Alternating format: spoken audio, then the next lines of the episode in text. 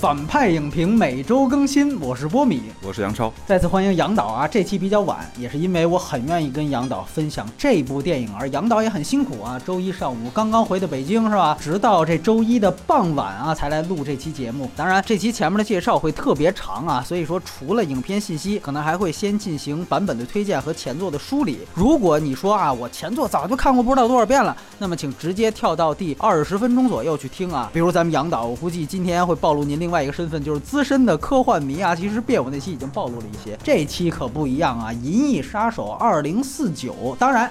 下周我们的长节目也会在周中左右推出了。下周聊什么，能聊什么，我也不知道。当然，如果不出意外的话，下周中公众号就会解禁了，那到时候会公布节目单的。《银翼杀手》的信息方面啊，首先北美分级这个片子是 R 级，在内地的删减情况特别复杂。首先是至少有一分钟的实际删减，删的是一段激情戏，这个具体内容我们剧透部分谈。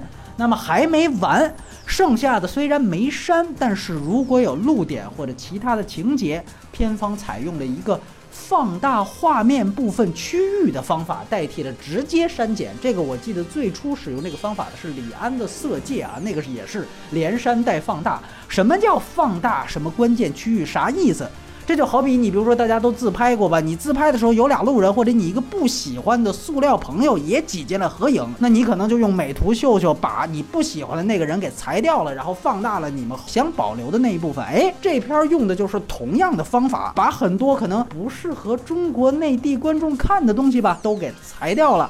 那这里各路影迷网友现在也统计了很多的截图，大家一搜就明白，至少是三个场景的四到五个情节。看得认真的观众应该会注意到，中间有些地方的颗粒感特别明显，请不要误会，这不是大师手法，这就是内地特供。格式方面，本片是二 D 数字拍摄的电影，数字中间片是四 K，但除在北美以外的很多地区，本片都发行。了后期转至三 D，当然也包括了中国内地。那内地究竟看什么版好？等打分环节之之后，我们详细给大家推荐。国别是美国，出品方是索尼哥伦比亚，还有很多个工作室，其中特别要强调，有一个是斯科特工作室啊。原著方面又要啰嗦，这篇的内地官方中字给出的字幕翻译很不严谨。这部《二零四九》作为续作，它本身的故事是没有原著的。只能说他的部分角色，注意还不是全部角色，部分角色来自菲利普·迪克，也就是 P.K.D 的小说《仿生人会梦见电子羊妈》，而这小说可以算作《银翼杀手一》的原著。这还不说一对原著的改编幅度就已经很大了，所以这部续作和小说在故事层面没有任何联系。本片导演是来自加拿大法语区魁北克省的丹尼斯·维伦纽瓦。据说刚刚在十九大前后啊，也正式把诺兰赶下了神坛，现在是为神了啊，为神牛马，为神能术，也是高司令啊。那详见那张百辟不厌的十字架画作啊，也不愧是反派影评啊，第一个做过两期长节目的导演。你看看他年初的《降临》，我们就录长节目了。此外，他也是上期我们外延还详聊过的《边境杀手》的导演。我听说杨导也很喜欢《边境杀手》，是吧？你看，不知不觉，这反派影评也加入了咱们为神牛瓦的这个维吹行列啊！此外，他还指导过《焦土之城》《宿敌》《囚徒》等片，可谓是一戏一格，竟无重复。这吹的怎么样？这吴京吹诺兰的词儿都用上了。那么，本片的制片人以及监制特别多，其中包括了除邵氏兄弟以外的所有《银翼杀手一》的版权方在当下的代表人。据说其中俩制片人的遗孀现在还打官司了，但这些。都不如其中一个监制重要，那就是《银翼杀手一》的导演雷利斯科特。我们之前也聊过，他亲自执导的《异形契约》，特别强调本片其中两部前传短片也是由雷德利斯科特的儿子卢克斯科特执导的。我们剧透部分详聊，署名编剧两位汉普顿·芬奇和迈克尔·格林，其中汉普顿·芬奇正是《银翼杀手一》的主要编剧，在本片他的编剧也要大于另外一个。其实他早年间呀是一个不太成功的演员，就跟上期的谢里丹情况差不多。而且即便是《银翼杀手一》红了，他这二三十年来也没写出什么别的牛逼剧本，可能这一次还真是毕其功于一役啊！几十年就琢磨这一个。再多说一句，芬奇介入《银翼杀手》IP 的时间可是比斯科特还要早，是《银翼杀手一》的制片人，而且也是初稿剧本的完成者。而迈克·格林真的是老熟脸了，我们之前介绍《异形契约》和我们之前说过的《金刚狼三》以及美剧《美国众神》都有他参与编剧，说不定今年很多人年度前五的好莱坞。片全都是他写的啊！主演先介绍老银翼杀手三人组吧，戴克。哈里森·福特、加夫饰演者爱德华·詹姆斯·奥莫斯，以及以动作捕捉 CG 呈现的瑞秋的饰演者肖恩·杨，新三个代表高司令瑞恩·高斯林，新小丑的饰演者杰瑞德·莱托，其他有名的演员包括了《银护》系列里面的毁灭者戴夫·巴蒂斯塔演了开场的农民啊，还有像飞鲁船长我们聊过的《天空之眼》里边的索马里老司机啊，巴格德·阿巴蒂啊，在里边真是索马里语种本色出演了。另外演高司令女友的叫做安娜德。阿玛斯是一个古巴的超模，以前还演过《军火贩》，听说已经是很多人的新晋女神了啊！配乐和摄影方面，摄影师是当时最好的摄影师之一罗杰·迪金斯，这是他跟维伦纽瓦第三次合作了，之前两部是《囚徒》和《边境杀手》。而配乐，哎，这个电影爆发了很有名的配乐师撤换事件。一直之前是维伦纽瓦御用配乐的冰岛配乐家约翰·约翰森，据说啊，因为不满维神啊要求他照搬范吉利斯，也就是原作的配乐，而最后退出了。换上的是也可以算好莱坞的万金油啊，汉斯·季默以及他的老搭档沃菲斯奇，这两个人都是老熟人了。我们之前说过的，像敦刻尔克啊、隐藏人物啊，都是他们俩配乐。别忘了汉斯·季默这之间还号称配乐了一部《空天猎》呢。我的妈呀！首映式北美是二零一七年的十月六号，内。是十月二十七号，也就是上周五上映，成本一点五亿美元，这应该是史上成本最高的 R 级片之一了，绝对的顶级大片的投资额远高于斯科特本人主导重启的《异形》系列的任何一部。《异形》我们介绍过，成本最高的《普罗米修斯》也才一亿美元出头，而《银翼杀手一》其实当年也是超支大作，总成本在八十年代初就有两千八百多万美元，而这个数字是经过斯科特本人后来确认过的，当然。那个时候还是有咱们的。邵氏兄弟啊，当时的大老板阮阮邵，大约七百万美元的投资，也算是香港电影融资世界经典的一段佳话了。中美票房，内地截止到周一白天是不到六千万人民币，是否能超过导演年初的降临一点一亿人民币都不好说呢。而在北美，这个片子成绩也不理想，上映快一个月了，累计票房才八千一百多万美元，现在全球也只有两点四亿美元，靠院线。回本是基本无望了，但别忘了有线上跟碟片市场就不愁回本。当年院线大扑街的《银翼杀手一》，正是后来靠卖各个版本的录像带、DVD、蓝光碟，甚至到刚刚出的 4K 碟赚到爆炸。所以说，这也是为什么这个 R 级的 IP 经典可以拿到1.5亿美元投资。我其实还是很看好它整体的这个成本回收上的最后的盈利的。那这就是所有的影片信息。接下来。来。我们先来打个分儿，杨导先来，给到七点五分。这个给分的方法有两个前提，第一是不跟原作比，然后呢也不考虑这个我自己对科幻的和电影和小说的发烧的这种背景吧。啊，就是从一个电影来说，在近期的这个院线大片里边，这个片子我觉得是七点五分的水平。推荐，我觉得所有文艺片、艺术电影的观众都应该来看。类型片的观众啊，就是对类型有比较深入了解的人才应该来看这个电影，因为它虽然在这个剧作上是符合类型的，但是它在桥段和这个视听呈现上。并不是类型片的方式，所以很多普通类型片观众可能会觉得不舒服。应该说，在大的科幻类型片里面，包括这个导演的前作《降临》和这部，都是一种清流，都是最符合普世价值、最代表科幻电影的前沿的理念的这么一个作品。我给出的分数是七点五分，跟您一样。记得当时聊《异形契约》的时候，我就提出来，我说啊，如果让一个喜欢原作的影迷导演来指导。这个续作可能比雷德利·斯科特本人要好。当然，当时我们说的是《异形》那个系列。当时那期嘉宾就是雷普利，他也说：“他说那让我们先看看《银翼杀手》这续作拍成啥样吧。”那现在图穷匕现，所以各位也可以有自己的看法。我个人的看法是，我觉得这部比《异形契约》起码是好太多了，而且是纯粹彻底的科幻片儿，可以说是。电影主义者的最后任性啊，管你什么片长、什么成本、什么叙事节奏，我就是一个字造啊！一点五亿美元，R 级。两个小时四十二分钟，要不说维伦纽瓦牛逼啊，这个诺兰都不敢这么来啊！诺兰，我们注意到他超过两个小时以上的片子没一个敢做 R 级，然后他儿级的片子没一个成本超过五千万的。咱们说质量上赶没赶上《银翼杀手》，反正这个造的精神是赶上了。更重要的是，我觉得它比《星战七》那种同人电影啊要好很多。我之前最担心的就是哈里森福特这种又像回归千年隼一样，那又成了一个除了说煽影迷情怀再无其他的片子。但是这个片子虽然也有很多致敬，但除此之外，它也是有内容的。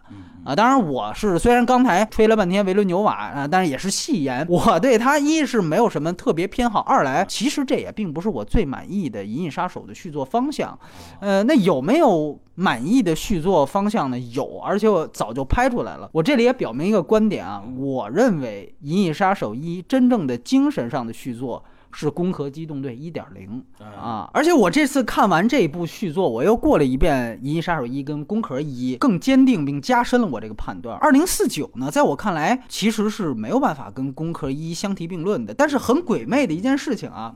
如果我们不把上半年聊过的内部寡姐的攻壳算作攻壳的真人版，而是把这部二零四九算作攻壳的真人版的话，我反倒觉得这个可能是攻壳的真人版能达到的最上限，哎，更合适最高分了。所以我还是趋向给予这部电影偏向正面的一个评价吧。这个可能是我们之前我记得我跟杨导聊这个变，我们很悲观，尤其我啊，我说这是一个电影已死的时代，这个是能得到的最奢侈的仿。生版、复制版和人造版，在中国可能再加上一个特供版的，独属于电影的体验了。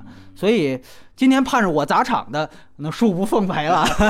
下面哎，你可以砸一砸。好好好好。那节目流程是这样，接下来我们先简单的介绍一下本片的版本和推荐建议，因为很多这个观众可能不太熟悉，以及看这部电影是不是需要看其他的前作或者小说的问题。之后我们会对于电影本身进行优缺点的讨论。外延部分聊一下《银翼杀手一》以及 PKD 的改编电影啊，这都是外延环节了。接下来还是不剧透啊，我们先先说一下版本问题。按说这个版本都是应该在这个公众号里边。用文字说的，但是现在没有文字版，只能占用节目时间。首先介绍一下，就是本片现在在内地。可能还是以这个后转 3D 的排映为主，但是万幸的是，内地也印发了 2D 的普通版。在内地呢，本片的 IMAX 版本也是 3D 版的。可惜就可惜在啊，IMAX 版恰巧是全程都有特殊画幅的1.9比1，也就是说 IMAX 全程上下是无黑条，而且画面信息量会比普通版的2.39比1要多百分之二十六，很有意思。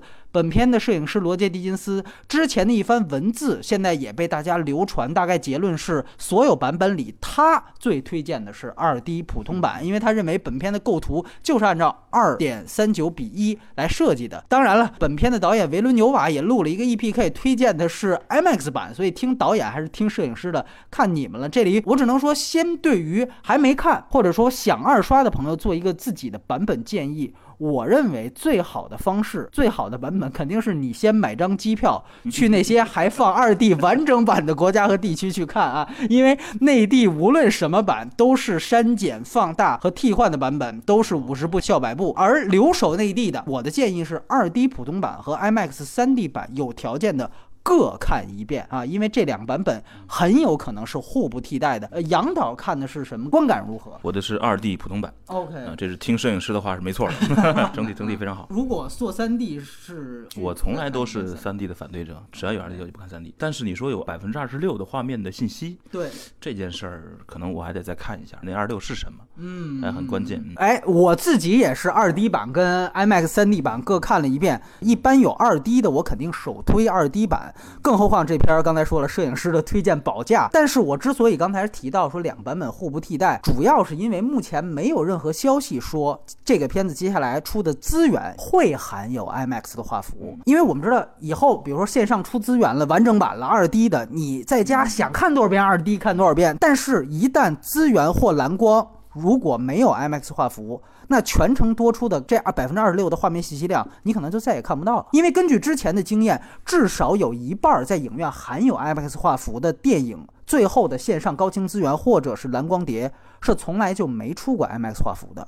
这里就包括了狄金斯掌镜的《零零七天幕庄园》啊，还有些片商可能会等到一个电影发了 N 套碟啊，或者做 N 周年纪念的时候，他才会把 IMAX 片段拿出来发。最典型的就是诺兰的《黑暗骑士》三部曲，他大概到一四年或者一五年的时候才把《黑暗骑士》一点四三比一，也就是 IMAX 胶片的完整素材放到了他蓝光套装的花絮碟里。第二就是看之前需不需要看前作、看小说。其实我的意思啊，如果您要是奔着这个高司令的颜颜值去的，或者莱托的颜值去的，你直接就看就行了啊，就是什么功课都不用做。除此之外，电影上是一长三短，无故事关联的小说还有一部。第一件事情当然是要先看第一部《银翼杀手一》。对本片来说，因为《银翼杀手一》比小说要重要的多得多，也比那三个短片强得多得多。很多人会问，那《银翼杀手一》听说也有一堆版本，到底一看什么版本好啊？如果你之前。没听说过《银翼杀手》这个项目，也是个不求甚解的普通观众。那这个问题其实一点都不难回答，因为你现在目前能在网上找到的版本只有一个版，那就是2007的终极版，也就是所谓的 Final Cut 啊。所以不用听别人说《银翼杀手一》版本复杂什么的，其他版本您也找不着，听了反倒乱。所以现在您就去网上随便找一个《银翼杀手一》的版本下，保证你看的只可能是素材最新。也最清晰的，斯科特嘴上说自己最认可的 Final Cut，后面我在外延可能再会提《银翼杀手》的其他的版本，你可以直接跳过了，因为如果你要是没看过不了解的话，不用听那些的。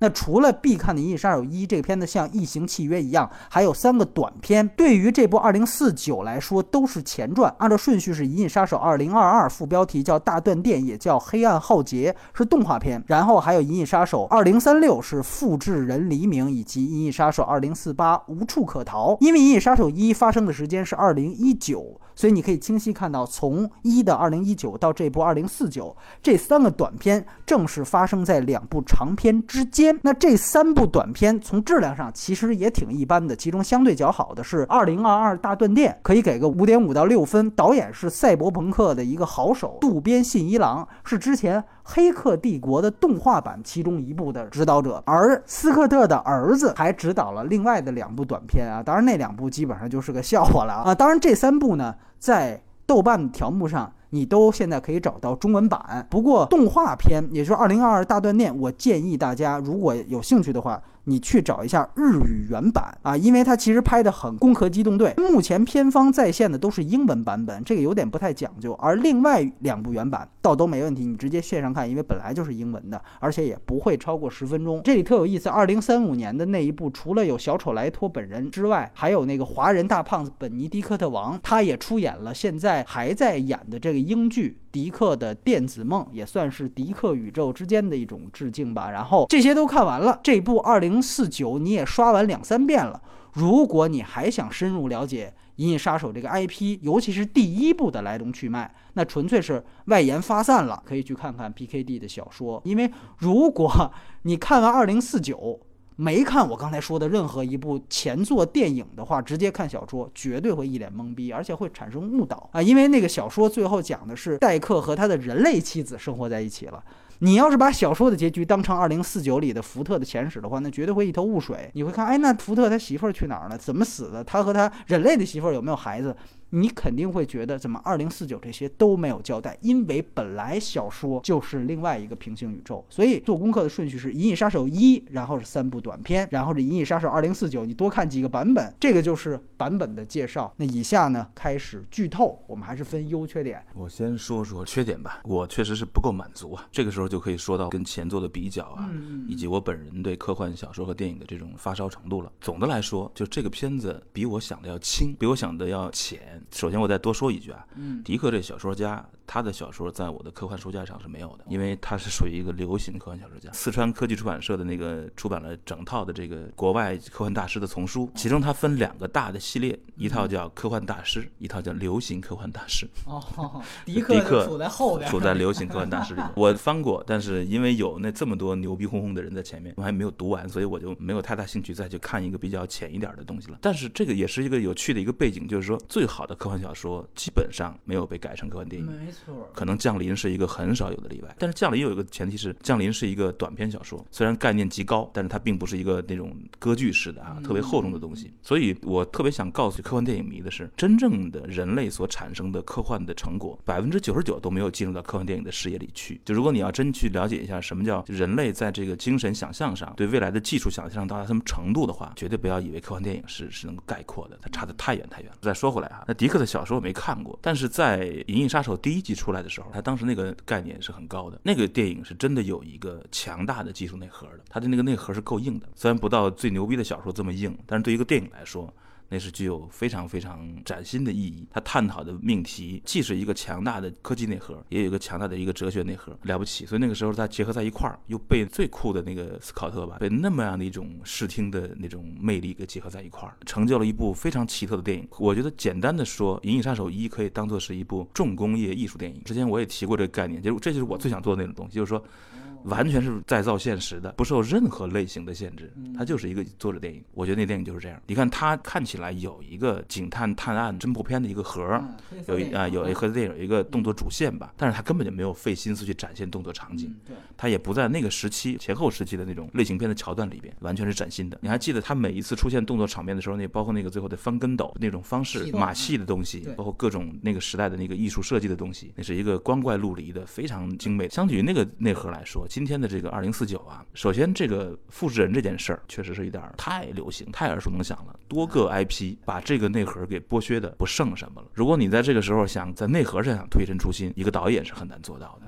他背后得有一个牛逼作家。如果是特德奖，就是那个降临那小子啊，如果他来面对这个剧本，当然他可能都瞧不上迪克，因为特德奖是大师级的短篇小说的大师级，他的地位要比菲利普迪克要高，在文学界，他肯定会推出新概念，他肯定会在复制人这件事儿上想出一个新招来，让他成为这个事儿的技术内核。现在作为科幻电影来说，二零四九其实是没有崭新内核的，他只不过是在前作的基础上延展了一个新问题。这个问题待会儿讲，这只是他优势的地方啊。嗯，他剧本写得很好，但是这个内核对于一个我这样的重度幻迷来说就毫不解。渴我不知道维伦纽瓦为什么从降临开始跟科幻片干上了。我的直觉是他并不算是一个超级幻迷。边境杀手，那个感觉跟我们聊降临的田野的观点很像，觉得他不是科幻迷。我感觉是因为他其实手法很牛逼啊。你看边境杀手那个紧张度，我们看了一万遍开车毒贩枪战，对，看他妈十分钟一点都不觉得累。但是你看他现在造成这么大的飞车，这么恢宏的场景，我们看不了那么久。这说明他在想象空间中去分镜啊，还不是他最长处的。然后第二个呢，这个片子它不是一个前作那样的重工业艺术电影，而是一个重工业文艺片。你是知道我把这俩分开了哈，我的概念是文艺片跟艺术电影分开的。当然是。然后，所以他这个拍的呢，就有一点他不敢往深里钻。他也有动作主线，也有一个探案主线，他也还写了几个动作场面。那几个动作场面是露怯了，是绝对露怯了。我说实话，他要敢，他要敢不要的话，我很服他呀，绝对可以。啊降临就没什么呀，尤其是那个海中那场，你拍他干嘛？十分钟长。哇，那个能跟那个最后那个大楼里边第一集里边那个比吗？虽然第一集里也没有什么动作桥段，但是我们在今天这个时代再去看一个人怎么去水漫上来，如何呼吸，这难道是维伦纽瓦的水平吗？这个这个实在是太可惜了。我觉得他在类型方面和内核方面都被限制住了。他无法突破那个原书内核类型上，他一点五亿投资嘛，它又必须还稍微的靠一点这个动作类型，嗯，能给出点东西来，严重的伤害了这个片子的整体的成色。它像个重工业文艺片，不像个艺术电影。除了刚才说两点之外，还有一点不满意，就是它呈现的实的内容比较单薄。对比一下前作就发现哈，第一集里边做眼睛那哥们儿处在一个极度的冷酷里面，浑身带着老周，就那那个人物的跳跃性是很强的，前面也不交代，后面也不说，一下就让你看到这个产业的其中一个细节。你看，包括第一集里边那个塞巴斯汀，他所处的那个空间，那里面的两个侏儒，以及每一个那个造型，那个人物根本就没有说多少话，也没有介绍，这个人物的整个全是。扎扎实实的物物象都出来了。没错没错。其实，在我们这现在这一集里面，这样的人物几乎是没有的。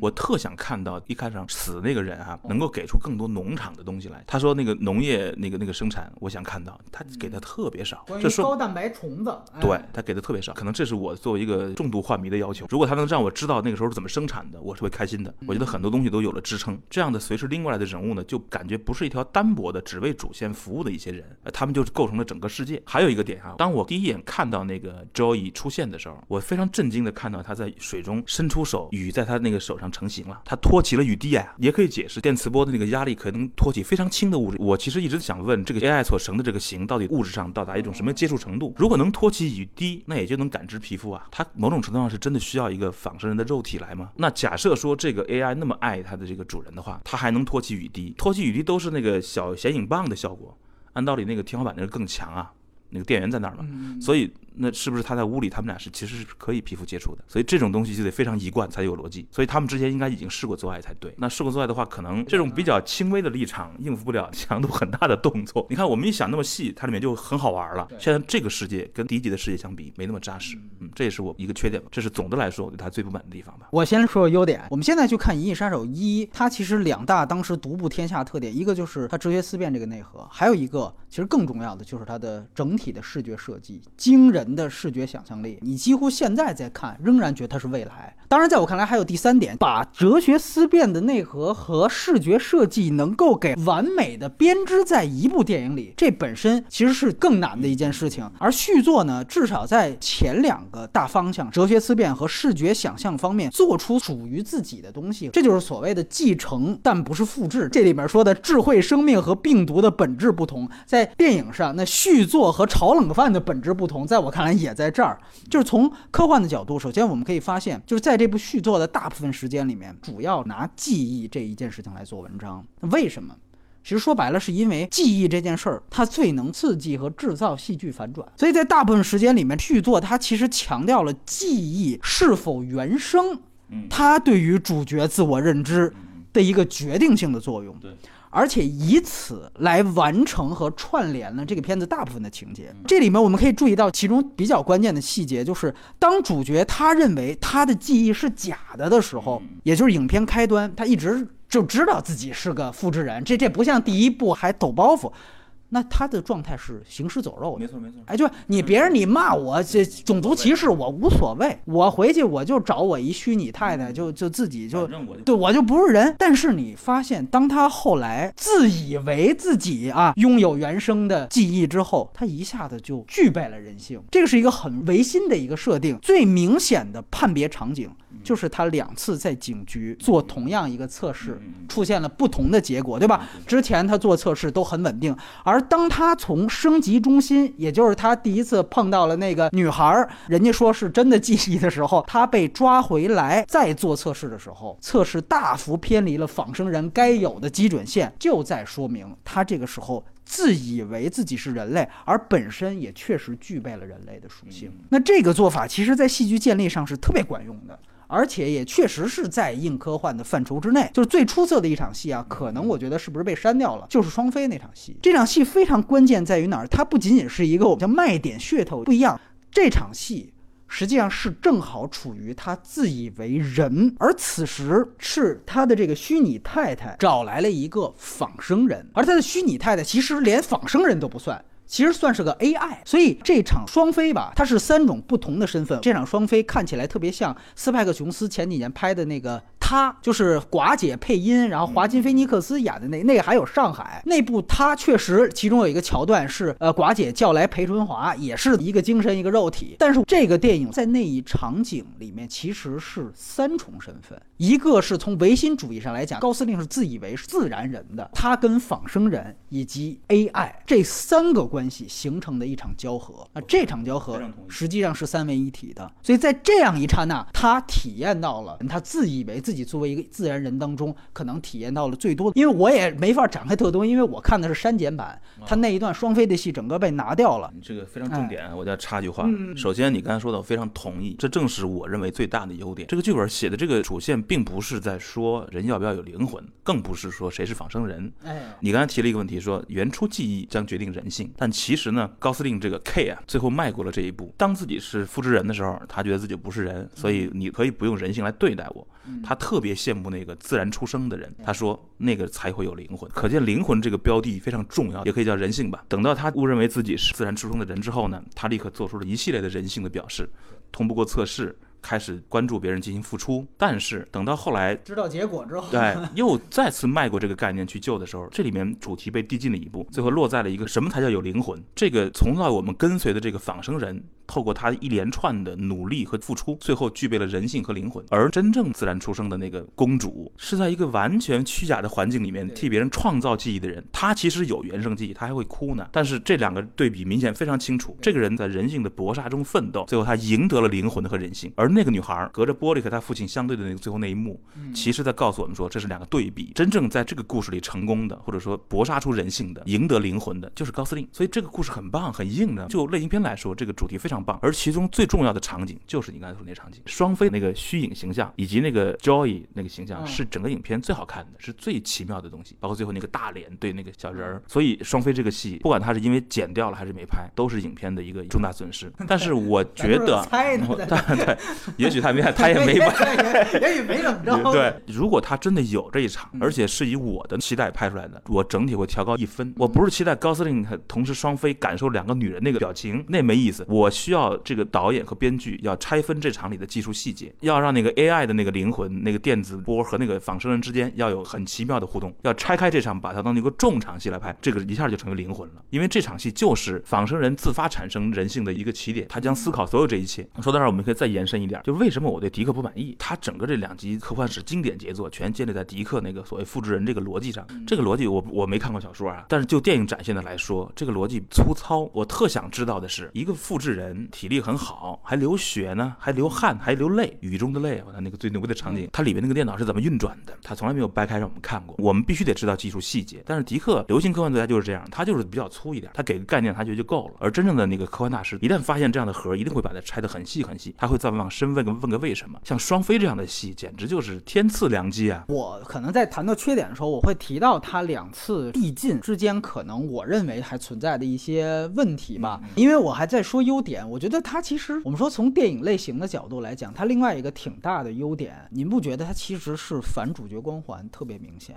嗯，尤其是反救世主光环。这部续作在电影类型上最大的特点就是对救世主光环进行了一个摧枯拉朽式的反动。这个片子啊，受到科幻迷包括很多的影迷去追捧，我觉得一点都不奇怪，就是因为这个反转就是为影迷量身制作的，有进步意义。前面他会让你顺拐的以为高司令就是救世主，嗯嗯嗯嗯嗯。他花了大量的细节去铺这样的一个，甚至他花的笔墨要比原作当中可能更多放在城市的氛围塑造和视觉设计上要多得多。注意一个细节，到最后他们叫了一批人，我们就准备干革命了。对对对。完了之后，你看我这些人都已经聚集在一起了，那意思所有人都站在那个独眼龙女人的身后，那意思我们现在都准备听救世主的话了。然后高司令就那意思准备开始要登基了，你知道吧？到那一刹那，你都会觉得这就是一个尼奥救世主的故事。他把所有东西做到位，然后突然告诉你，根本他就不是救世主。嗯嗯。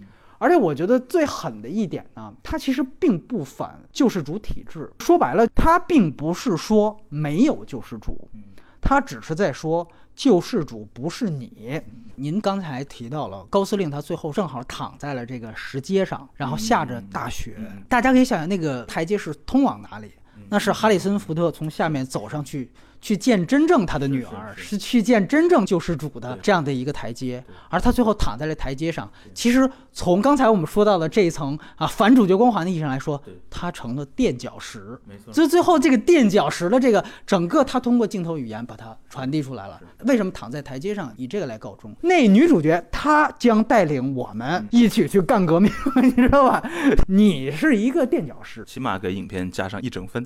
对他其实，而且你想想看，他也。也借用了西方的一个很经典的圣经套路，被选中的一个天选之子，我们叫他就是营造一个高司令就是天选之子，所有电影都是这个套路，然后告诉你不好意思选错了啊，模式太常见了，什么终结者呀，各种什么什么各种超级英雄，对对，所以他这耳光是扇在了所有这些 所有玛丽苏重工业玛丽苏，这一部最大的亮点，当然也可能是遗憾，就是他把大部分的精力。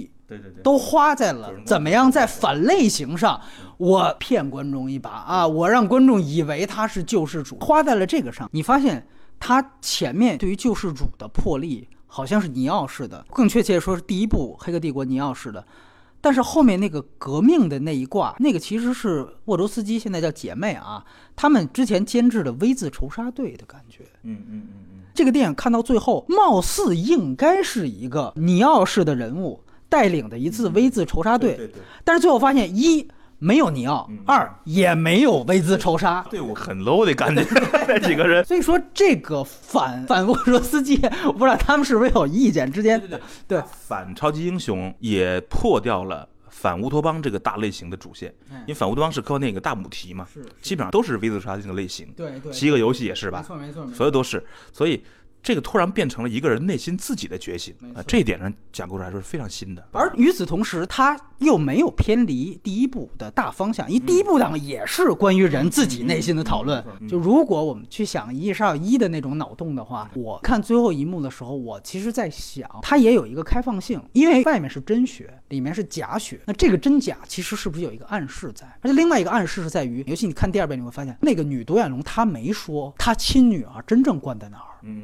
哈里森福特最后是咋知道那里边关的是他女儿？说白了是高司令自己猜的，他推测出来哦，为什么他当时说啊这个是真的啊？因为对于他来说是真的，把我给晃了一道。那他要是想错了呢？而且第一次他跟真的女的救世主见面，他说我能不能进去找你？隔了一层玻璃，他说咱还是这么聊。也许这人他是一 VR 呢？对，这是非常有可能的，就像他那女朋友，他有可能像他一样。一个可能是，也许这就压根儿不是他女儿，就这里面你可以怀疑一切的，由于他有这样的一个文本。二来就是，即便这个是他女儿，那也有可能他不在这儿，对上面是他投射，对是，而且这里面也交代了，就像他的那个女友一样。这个投射可以不依赖于上面一定安着一个机器，我哪儿放了一个小棍儿也可以。所以最后那场真假血，我觉得你也可以去联想。对对对对，这个是他算有一点点多义性的地方。如果他有这样一层文本，那最后他跟哈里森福特有一个隔着玻璃的一个摸手的动作，好像就有一点意思了。因为那好像是第一部里面不知道自己身份的，和第二部这里面所谓真救世主也不知道自己身份的一个投射。然后另外一个就是刚才我们提到的视觉设计，因为为什么我非常喜欢《银翼杀手一》要多过于《黑客帝国》？这里多说一点，其实是因为它给我了一个非常崭新的一个。就是这是关于电影可以做到的事情。是是，他为什么这么大胆的改掉了菲利普·迪克的原著小说的很多设计，甚至是大量的设定？呃，我们外延可能会谈及迪克自己在去世之前三个月谈到了一次，他和兹科特从本质上有对于复制人的理解完全不一样。段录音大家可以在花絮当中看到，我们外延可能会提及。但是为什么这个电影会居然这么成功？所有的文本复杂度，你刚才提到的，无论是哲学思辨，还是他构想的这个深度、科幻的内核，我非常同意您的一个观点，就是电影能够做到的太少太少了。就不仅仅是科幻小说了，所有小说都是一样，每一个人眼中都有一个哈姆雷特嘛。但是我仍然保留一个看法：X Y 轴，如果说牛逼的科幻小说是一条无限远的一个 X 轴，那你电影在肉眼范围内你能触及到的数值再大，你也追不上小说。但是电影永远有一条外轴，这条外轴就是视觉建立。就是物质现实的复原。哎，对，就是您提到的这个话。所以在我看来，《银翼杀手》是第一次完全激活了电影的这条外轴的东西。就是我故事，我不求无限远，而且我告诉你，我就六，我就七，就到这儿了啊。然后我外轴无限远。我相信斯考特的出发点肯定就是说，掌握的空间是什么？因为我看过很多遍那个第一季啊，所有人都会记得那个带龙的那个小舌头。哎，对，那就小说里完全没没有吧？对，那个东西，那个场景，我他用的其实很多遍。对那是搭的吗？不会吧？是，它是原来在我们说叫雷德利谷，它原来啊是一条就是普通的那种跟车墩一样的，对对对是给这比如说年代戏拍戏的他就在所有的地方说咱不用拆，你就在上面搭成科幻感，一定是那样哎。因为你看到了很多那种不同年代的那个那符那符文啊，又有那种金属感。它是一个西雅图的那个铁桥，香港的那个霓虹灯和日本银座的霓虹灯，嗯和多个地域文化的一个混合体。所以导演是这种天才，空间天才。首先是，就他对这个东西视觉敏感度极高，啊对对对哎那个空间他用了多少次啊？就那个那个龙，一那就就是中间的一个呃亚洲小吃饭。但是你看，你注意到一点没有？这个第一集拍的时候，他大量的用了那种前景深的镜头，为什么？因为他的东西没那么多，那时候没法大造现实。但是你看这个就不一样了，维伦纽瓦拍的就非常宽，他可以造一些，他可以画一些，但是画的很像很像。那个时候他必须实拍，所以你看见很多非常挤的镜头，在街头那个前景很非常非常多。这个里面就显得空了很多。就接着您刚才说的，因为《银翼杀手一》激活了这条外轴，甚至它不惜在中间，它几次凝结叙事的水龙头。嗯，我们把叙事停下来，X 轴不走了，我就光空镜头展示。它有这样的魄力，所以这个电影的最大成功是在它的视觉想象跟视觉设计上。很多人说，那《银翼杀手一》之前不是来源于弗里斯朗的大都会？的确。但是我想说，《银翼杀手一》当中他使用的霓虹美学和亚洲风貌，以及与黑色电影的契合，这些通通都不是大都会带来的，这是他的建立。而这些东西恰巧是可能我们现在觉得《银翼杀手》最牛逼的那些地方，全都是来源于他自己原创。绝对是原创。那哎，那个是最早的吧？对，甚至攻壳还早吧？攻壳就是受他影响。如果说我们再拍一个近未来的中国的那个场景，嗯，香港场景，你想走出《银翼杀手》那个氛围，几乎你还想不着新的路呢。攻壳真人版不是也是这样吗？对吧？为什么我觉得这一部反倒算它的亮点？就是他在这样一个大方向上，他已经努力的去创造自己新的理念了。一大段的城市风貌，而且都是我们说工业发展过度之后的纯人造风景的这种工业风貌。但是他利用了一的一个机会是什么？就是他当时是是一个露天的场景搭的，嗯，他非常担心露怯，所以他所有的场景都是夜景。这是《银翼杀手一》的一个小的 bug，那片子太多黑了，嗯，进到屋里也不开灯。怎么可能没电的那个 那个时代，对吧？电肯定是最基本的那个能源。说白了，那个电影是完全视觉风格为上。对，我不追求人物动作逻辑，但我不要这个，我就是外面探照灯，等于它其实给了续集一个很好的表现空间。对，所以以至于你发现没有，这部二零四九大部分都是白天，就黑夜的戏反倒是少部分了。我认为这个片子反倒能当《攻壳一点零》真人版的原因，就是因为。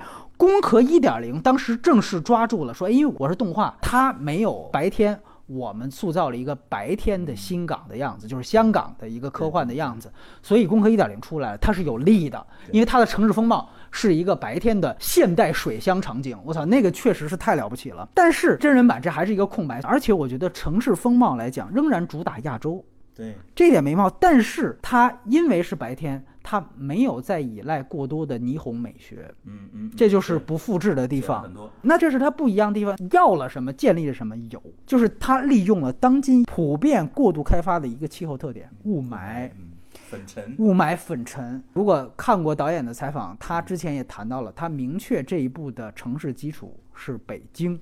哦是吗？对，虽然导演本人没来过北京，就像其实你知道斯科特拍一的时候，他也没去过香港一样，但是斯科特是来过北京的，而且斯科特去过北京之后，跟维伦纽瓦打了一个电话，这是维伦纽瓦转述，就说他对于北京的印象非常非常深刻。所以他们以此为灵感做了很多功课。这里面有一个场景，第一次看的时候让我最兴奋的不是他的这些刚才提到的反转，最兴奋的就是他去找哈里森福特。嗯，那其实是拉斯维加斯，是哎，是一个黄昏放大的场景。那个几乎就是一个以东三环主路为直线，然后两旁的。从大裤衩开始，你发现有一个菱形的，像一个菱形大裤衩的一个感觉，一直到国贸建筑群的天际线。我操！当时我一看，哇，这个太牛逼了！说白了，现在的以北京和上海为主的城市风貌乱来，大裤衩，哦，这个这儿请一设计师，那儿请一设计师，建立出来的一套混乱的天际线。这套混乱的天际线结合成雾霾，已经有一种新的人造风景的美学质感了。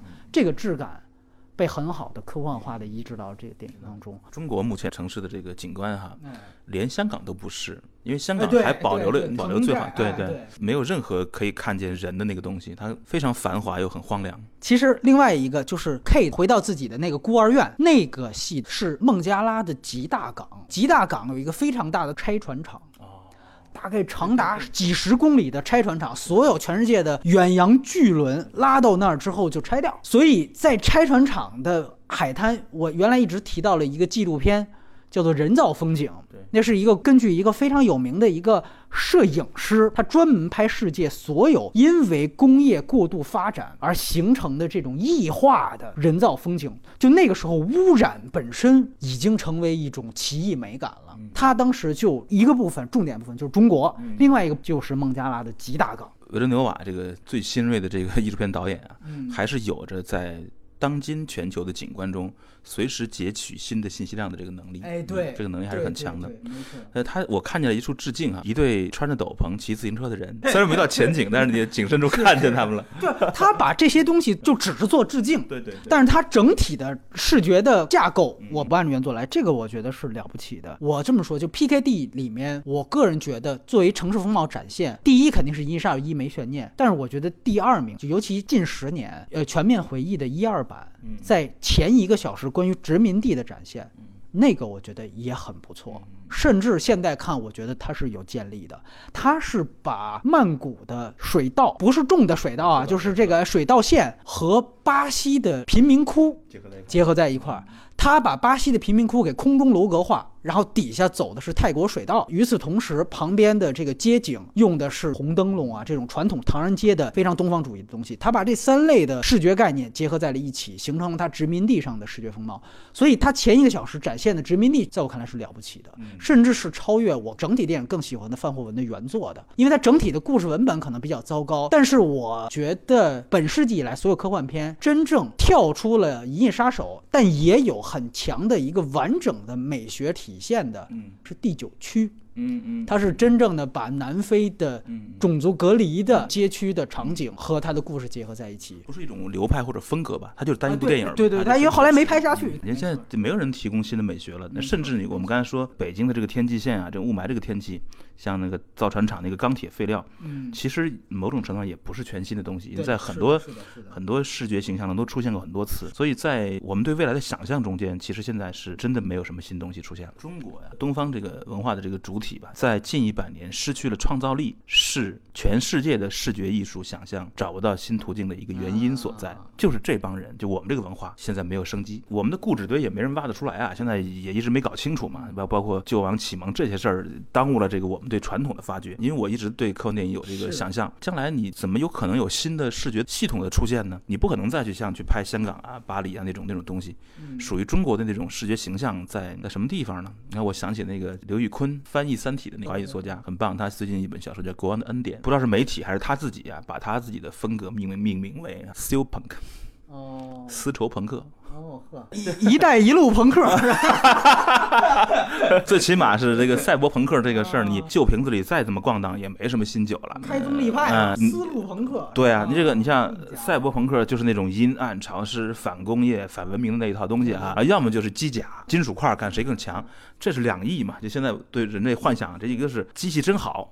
一个是机器真傻逼，就是这两这两翼，没有新的东西。钢铁侠呀，超级英雄片就是对机器的那种迷恋，而这一脉像赛博朋克一直是对机器的这种反思。东方没有发言，就是我们的文化没有发言对这个事儿。行，大概我要说的优点也差不多，您接着谈，您谈这个片子的优点来。呃，优点其实刚才也说了不少了，视觉呈现、剧本儿，这个剧本能够呃这么贴近这个人的这个内心转变，而且在哲学上一点儿都不落下风。嗯，它确实很，我看到有的影评说到这个存在主义，这太合理了，并不是你的限定证明你是谁啊，也不是你被选中啊，这一点刚才我们都说过它的好处啊。我看还有什么新的没有啊？我提一个啊，嗯就是我发现虽然他主角经历了一个这么大的反转，嗯但其实他跟传统黑色电影很不一样的，他周围的所有的人物和角色，没有任何一个人是对他进行一个明显叛变的。就说白了，他没有遭遇任何一次背叛。嗯但同时，他也完成了这样一次极大的人物弧光转变。嗯女友对他其实是忠诚的，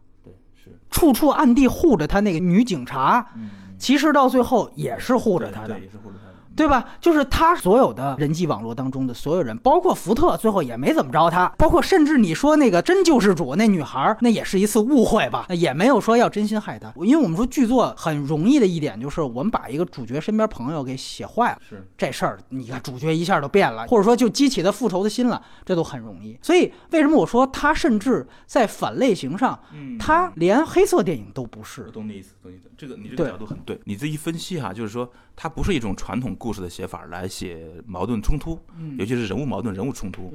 对它其实并没有去按照一种提升戏剧性的方式吧，给人物设置那些表面的人物关系的阻碍哎。这个人根本没什么阻碍，但是这哥们儿一直藏着一个念头，你得透过他的表情、他的行为去理解，就是他是一个特别想需要自己有人性，他坚信自己有人性。没错这其实这是这个整个这个《银翼杀手》这个系统里最大的一个奇怪的东西，就是说怎么来的，这是最大的谜语。没错，就是由于他没有在主角思考过程当中添加任何一个朋友的背叛，所以以至于这个主题被非常明显的突出出来了。否则的话，观众会移情啊，因为这个女朋友，我你知道，我开始看第一遍的时候，我总觉得这女朋友肯定到哪个地方得哎对得弄她一下。嗯，因为黑色电影蛇蝎美女嘛，这最典型，而且尤其开始让那女的故意演的特别浮夸，后来你发现这真的是导演熟读影迷心路，就让你上套。其实哎，最后你觉得这个开始特浮夸的这女孩儿，他们反倒是还真是这忠心耿耿。但是有人会问，那最后你看她跟那个巨大的那个全息影像，这个我想强调，那个时候高司令虽然那块儿也删减了，因为据说国外版的巨大全息影是裸体的。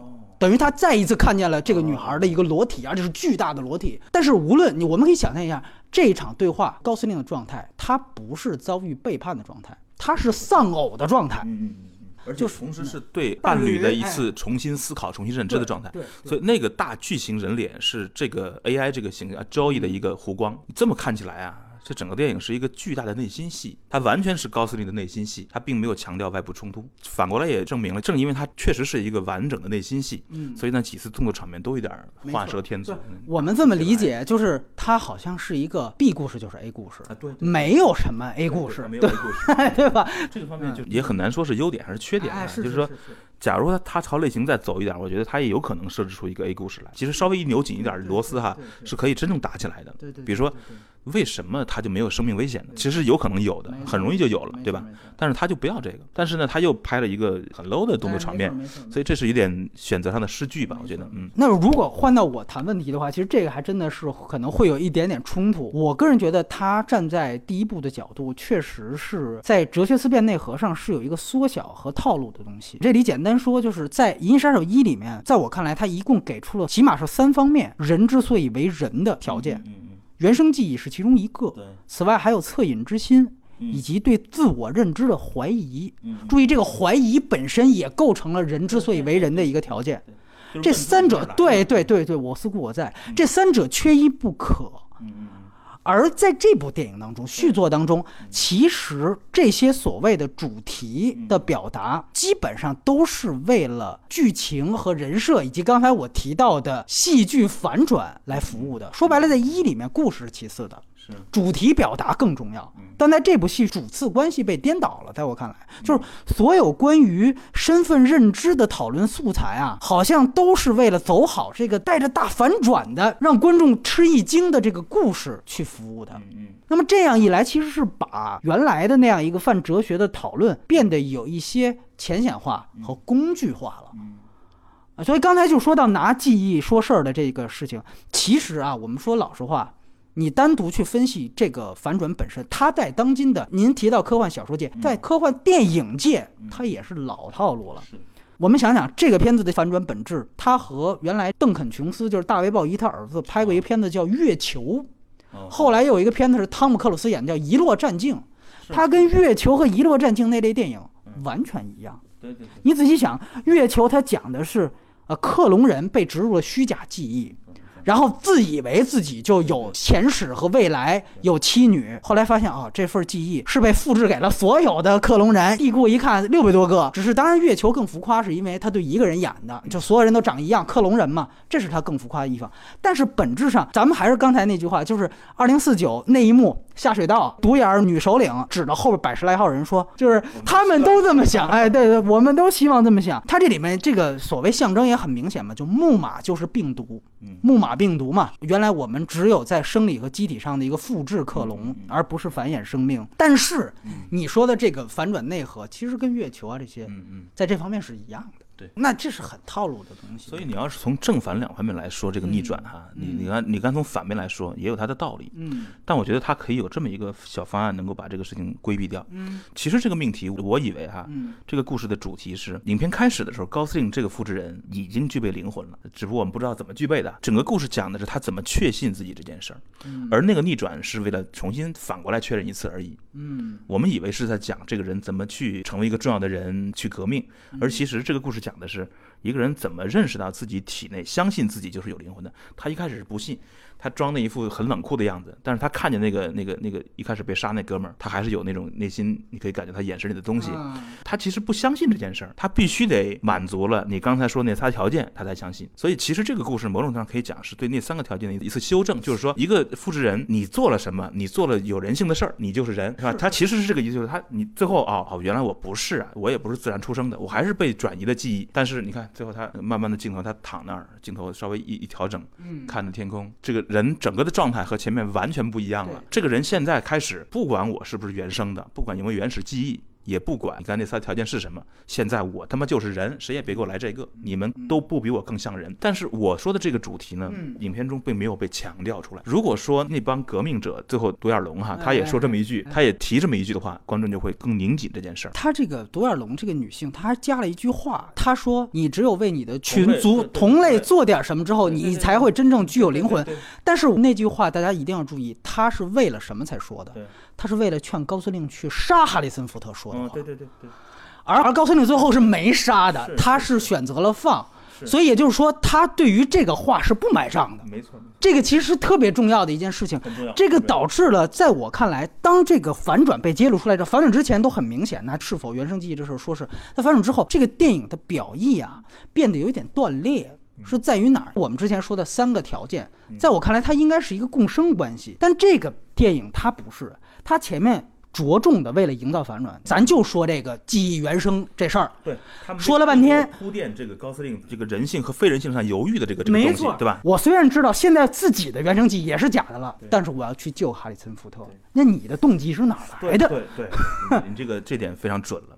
我也是觉得，既然那个独眼龙是那么一个 A 的选择哎，他居然转到反向去，对对这个这个逆转，其实要比最后那个揭晓那个还重要。对他这个时候需要一个铺垫。最后，他那个哈里森福特说：“你为什么帮我？”哦，又回到了这个《银翼杀手一》，他用了一个致敬一样的东西，这就成为了一个最基本的恻隐之心。OK，可以，因为它是一科幻片嘛，你可以认为恻隐之心也是仿生人或者其他人类具备人类灵魂的一个条件之一。但还是我那句话，因为你前面太过的去强调了原生记忆，你把它放大了，所以使得这个动机还是不够充分。起码这个个恻隐之心啊，只有一个方法，就是嗯着落在那个昭仪身上，就是那个女孩儿，那个大脸最后跟他说的那番话，现在我觉得没有起到这个作用。哎，举个例子啊，他现在给的感觉就是，我操，原来那他妈全是，这假这的，这是这个是个是个负面的东西了。没错。现在他如果能在这么巨大的一张那种那种那么虚假的脸中，还能找到真的东西，没错，就赢了，没错，对吧。就赢了。他就能重新再去回忆说，哦，尽管他被毁灭了，但是其实有那么一瞬间，对我靠，丫是个人，对，就即即便他的记忆也被洗掉了，对对。但是他启发了我，对，但是他好像记得我，居然，嗯嗯，那就够了那他们就够了。对。对，哎，当然这个好像也挺俗套，也你就记得好多是什么失忆了，包括《王牌特工二》主角失忆了，然后在关键时刻，比如说面临抉择的时候，忽然发现哦，原来你是我爱的人，然后就我讲，其实也蛮简单的，就是那大脸啊，在雨中那大脸非常震撼嘛，那大脸全是广告的表情。对如果恍惚之间，你他感觉他表情忽然变了，哭了一点，其实没有啊，呀什么自己啊，活多对呀、那都没问题，绝对说清楚了没，就没问题了。就既然聊到这儿，我们可以谈一下，就第一步他是怎么展现这人之所以为人，他需要具备什么样的条件？他开始提了这个问题，然后他在电影的进行过程当中，他是一个接一个不断的抛出一些重要的选项来引发观众思考。比如说，原生记忆只是其中一个选项，就是 OK，一个人他要发现自己的记忆是假的，是被植入的，那他还算人吗？那这一点他是通过一里面的瑞秋那个角色身上发现了这点，对吧？他有那一场测试的这样的一个体现。那再比如恻隐之心是另外一个选项。那这个选项落在谁那儿呢？是您记得一开始是有一个乌龟测试，为什么他要出乌龟测试来识别他是真人还是仿生人？最后果然查出来了，是因为这个是来源于迪克的，这是迪克的根深蒂固的世界观。他认为仿生人他最大跟人类的区别就是他不会对其他的生灵有移情，他没有人类最基本的恻隐之心，而恻隐之心最后又被福特一直追捕的那一伙仿生人。体现出来了，对，鸽子。然后另外一个条件之一就是刚才我们提到的，对自我的怀疑本身，这怀疑本身也是一个先决条件。他借福特的 B 故事，他在说“我思故我在”嘛，这句笛卡尔的名言在一当中不仅是直接的出现了，对。啊，就是通过仿生人的嘴说出来过，而且大家都能看到，就是主角戴克这个英文名，它其实就是笛卡尔的一个名字的变形。OK，一切到了最后最牛逼的那一场雨中之泪的那一场戏，罗伊之死，就那个反派他死的那几句话就显得更重要。当然，这个绝对神来之笔，因为根本不是原著剧本，也不是原著小说里有，那是演员他。在据说是前一天的房车里面自己悟到的，这就是真的人戏合一了。他谈到了，他说：“虽然我没有童年记忆，我没有原书记忆，跟这里面高司令是一样的，但是我在猎户星座的边缘，我们看到了远征战舰，我们看到了你们这些地球人一辈子都看不见的壮观。”他在说的这句话什么意思？这他妈就是我的原生记忆。这个原生记忆，我哪怕就四年寿命，对对对，我超过了你们可能一辈子的经历。所以在这一刹那，他没有否定，不像这一步，他没有否定到原生记忆的重要性。这个重要性同样被提出来了。然后我们再看恻隐之心从哪体现出来？最后那场戏，他不仅没杀福特，前面他都是大反派角色，他反倒还救了一把福特。是，那福特也纳闷，你他妈为什么救我？把恻隐之心这个事儿体现出来了。第二个条件也满足了。那么第三个条件，当仿生人死了，他的死刺激到了有可能也是仿生人的福特。嗯。最终对于自己身份的一个最终极的怀疑跟思考，所以你会发现最后为什么他的这个中简版和最初版要一定要停在福特把折纸的小独角兽攥住，然后向银幕这边点了点头。他这个点了点头，某种程度上是这一次自我怀疑的仪式感的完成。所以第三个条件也满足了。他通过最后这一场戏和最后整个结局。告诉你了，人之所以为人，不再看身体条件，所以这个其实是很完整的一个逻辑链。这个我思故我在这个逻辑，其实在这个电影中是从一开始就贯穿了。他甚至超越了我思这件事儿，他对自己是一种彻底的否定，对他对自己灵魂的要求很强大。而原生记忆这个事儿啊，你刚才说那个第一集里面，他其实是有一个修正的。对，也就是说，什么叫原生啊？你那五六十年叫原生，我这四年叫不叫？哎，就是啊。我的一年其实也叫，对不起。你也可以这么讲，在新的这一部里边，这个这个高司令这个角色是 K 吧？当他去不遵循任何逻辑，既不遵循设定，嗯，也不遵循反抗军的领袖，而自己出于那。他自己的人性理解去救福特的时候，这是他的第一个真正的属于他的原生记忆。嗯，从那一刻起，他也是有人性的。但是我很同意这点，他经历的第二集里面的这场冒险本身也是他在最后躺在雪地里的记忆，这没问题。问题是，他做这些的动机是哪儿来的？因为我们可以发现，第一部里面最后死的这个大反派，他之所以能说这段话，他包括他救了这些，是因为他早在第一集故事开始之前就已在世外世界攒了那四年原我可以藐视你们人类的原初记忆了。第一集的 Loy 是一个绝望英雄，他从一开始就是，他一开始就没有展现出要杀人。来到地球上，一开始是想追求长寿，对，抱着万一的指望，想找到那个创造者。没错，当创造者说 no 的时候，那段还是一段非常细节的科学辩论嘛，这说明这个人很聪明，对吧？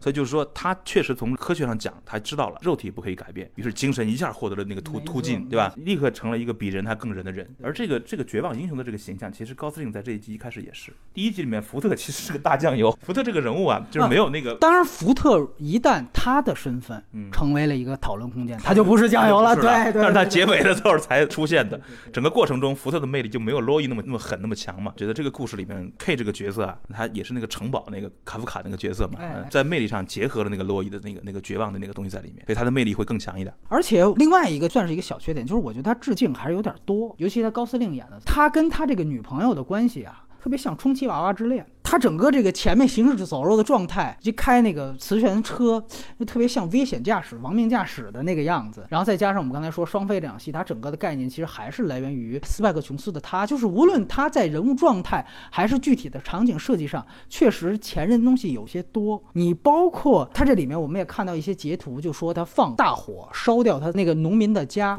那一幕致敬的塔可夫斯基的牺牲。其实这种在我看来，如果你连构图都照搬的话，这个对于你电影还是我们在《爱乐之城》聊的，这你对你电影是一个减分项。你说你就是大火那样，你这有什么意义呢？你罗杰·狄金斯，你可以做出属于你自己的东西。所以大家现在也是为罗杰·狄金斯着急，觉得大师都已经十三次提奥斯卡的摄影奖还没拿，但是这一部我感觉其实在他的摄影环节做的也不是他这几年最好的，我反倒觉得零零七的那个天幕庄园，我们刚才提到的那个。